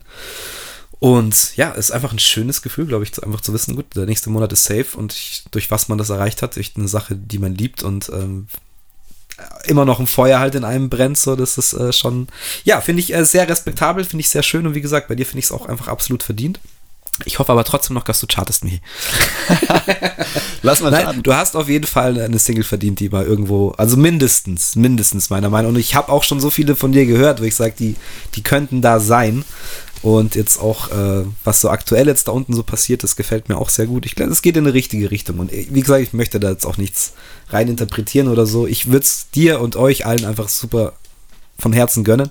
Ähm, und ja, schauen wir mal. Das Schöne ist ja, dass das Rad sich immer noch dreht und dass Genau. wir immer noch irgendwie aktiv sind, jeder mehr oder weniger. Im schlimmsten, Im schlimmsten Fall sind wir die Spätzünder, Harry. Trettmann hat es bewiesen, das ist alles, alles, alles möglich, ähm, wenn man den richtigen Song oder die mit den richtigen Leuten zur richtigen Zeit den richtigen Song rausbringt, dann wer weiß, mein Gott, kann Ja. alles sein. Ähm, Oder den richtigen Podcast. oder den richtigen Podcast, wir werden sehen. Schauen wir mal, ja. Aber ja, ich finde es halt einfach schön, dass wir immer noch hier dieser Kreativ oder jetzt eigentlich auch wieder dieser absolute Kreativpool sind, auch mit Leuten wie Lucius, die jetzt da unten ähm, ja, sich voll, voll umgerüstet haben und alles umgebaut haben. Und äh, es nimmt eine gute Entwicklung an. Und ich hoffe, wir haben jetzt einfach hier noch ein paar gute Jährchen, wo wir alles rausholen können. Und ja, finde es jetzt auch geil, dass wir einen Teil der Geschichte hier äh, festhalten können. Deswegen es wird auch die, die Hauschronik noch eine Rolle spielen, auf jeden Fall. Das will ich unbedingt mit Carlo machen. Ähm, und dann schauen wir einfach mal, wo das hingeht. Schau mal, wo es hingeht. Ich komme auf jeden Fall gerne wieder auf deine Couch. Sehr gerne. Ähm, da, wenn wir mal ein Thema haben oder ein Album, was mal rauskommt, vielleicht kommt ja mal ein neues Arcade Fire oder so, dann können wir ja sehr gerne das. Und ich möchte auch, wie gesagt, diese, diese Lieblingssongs irgendwie ähm, in gemischter Runde. Ja, da gibt es so viele Ideen. Ja, was ist Aber- dein Lieblingssong aktuell? Mein Lieblingssong aktuell, ähm, ich kann es dir sagen, ich muss aber nachschauen. aber nachschauen. Ich muss echt nachschauen, weil es ist nur so, ein, so eine Beat-Single. Ich habe mit der ähm, Tante Granate, die begrüße, habe ich eine Playlist seit äh, einigen Wochen. Also die hat mir in Spotify einfach einen, einen Link zu einer Playlist geschickt und da können halt nur sie und ich äh, Lieder einladen. Und ja, jetzt ballern wir da halt regelmäßig rein. Das ist wunderbar. Stell dir mal vor, man würde einfach das so, so aufziehen, so, ich, weil wenn man, so, das war jetzt schon das vierte, fünfte Mal, dass so ein Name gedroppt wurde, so, ja, die Tante Granate, ist halt für uns hier so eine krasse Instanz, gell? Also in diesem, in diesem Kollektiv hier bewegen sich so viele ähm, Sidekicks auch. Eigentlich müsste man über Ja, jeden Sidekick und über jedes alles äh, eine Das- Story machen. Deswegen meine ich ja ähm, Hauschronik, weil Du schreibst einfach dein Drehbuch jetzt. Jetzt könnte man auch was draus machen wahrscheinlich. Äh, also der Track heißt Ganja and Gin, ähm, ist von San Simo. Es ist eigentlich echt nur ein, ein Beat. Ist eigentlich so ein geht los als Lo-Fi ähm, Hip-Hop-Beat, eigentlich Okay. ein bisschen Schnelltempo und hat dann aber einen geilen Break, wo einfach, ich weiß nicht, klingt wie so ein jiddisches Instrument oder irgendwie so eine dunkle Flöte, würde ich es jetzt mal betiteln. Und dann ist aber ein Break in diese neue Ruggathon-Richtung. Okay. Und ähm, ist halt auch nur so ein kurzes Ding, aber fand ich sehr geil, habe ich letztens irgendwann mal hier auf, auf Anlage laut gehört ähm, und hat mich geflasht, weil es erst so ein Ding ist, wo du absolut anfangen willst drauf zu freestylen, dann kommt dieser Break und du hast aber dann wieder so einen neuen Hip-Hop-Track irgendwie. Äh, hat mich geflasht, höre ich zurzeit sehr gerne. So, jetzt muss ich mit einer Frage, würde ich mit der Frage hier, muss ich das jetzt beenden? Ach, ich weiß nicht, wir können doch einfach das so ausklingen lassen und Ja, nee. Nee, nee, ich meinte, jetzt stellst du mir eine Frage äh, und äh, wir normaler- drehen das jetzt um. Genau, das wurde jetzt einfach umgedreht. Harry, wie ist dein Werdegang? Mein Werde, ja, das wird alles in der Zweigding. Also ich habe mit, mit dem Kovac auch schon da natürlich meine und seine Geschichte äh, unumgänglich verbunden miteinander. So, da habe ich auch ein bisschen erzählt und äh, diese Geschichte jetzt mit diesem Textschreiben, wie wir das erste Mal gemacht haben, das ähm, ja. Aber wie es jetzt so richtig mit dem Beat machen losging und mit dem Carlo so die das ganze, das wird in der Hauschronik dann, glaube ich. Wunderbar. Oder im Zweig-Podcast, ich weiß nicht. Aber das hebe ich mir noch alles auf. Aber ähm, ich sage auf jeden Fall lieben herzlichen Dank, Michi, für diese, ich glaube, das ist der längste, wir haben fast bei 3000 Takten. Aber ja, das äh, habe ich auch irgendwie gefühlt mit dir und äh, erhofft auch, dass es so ein Gespräch wird, wo man auch ein bisschen komplett in die andere Richtung rutscht. Aber wie gesagt, merci und ich werde öfters auf dich zurückkommen. Sehr gerne, wenn du Lust hast. Hey. Und ja, schöner Wunderbar. Sonntag, oder? Schöner Sonntag. Ich sag danke. No problemo. Leute, bis bald. Ähm, das war's vom Auncast. Tschüssen. Ach ja, und äh, hört kurzer. Das ist mein Slogan.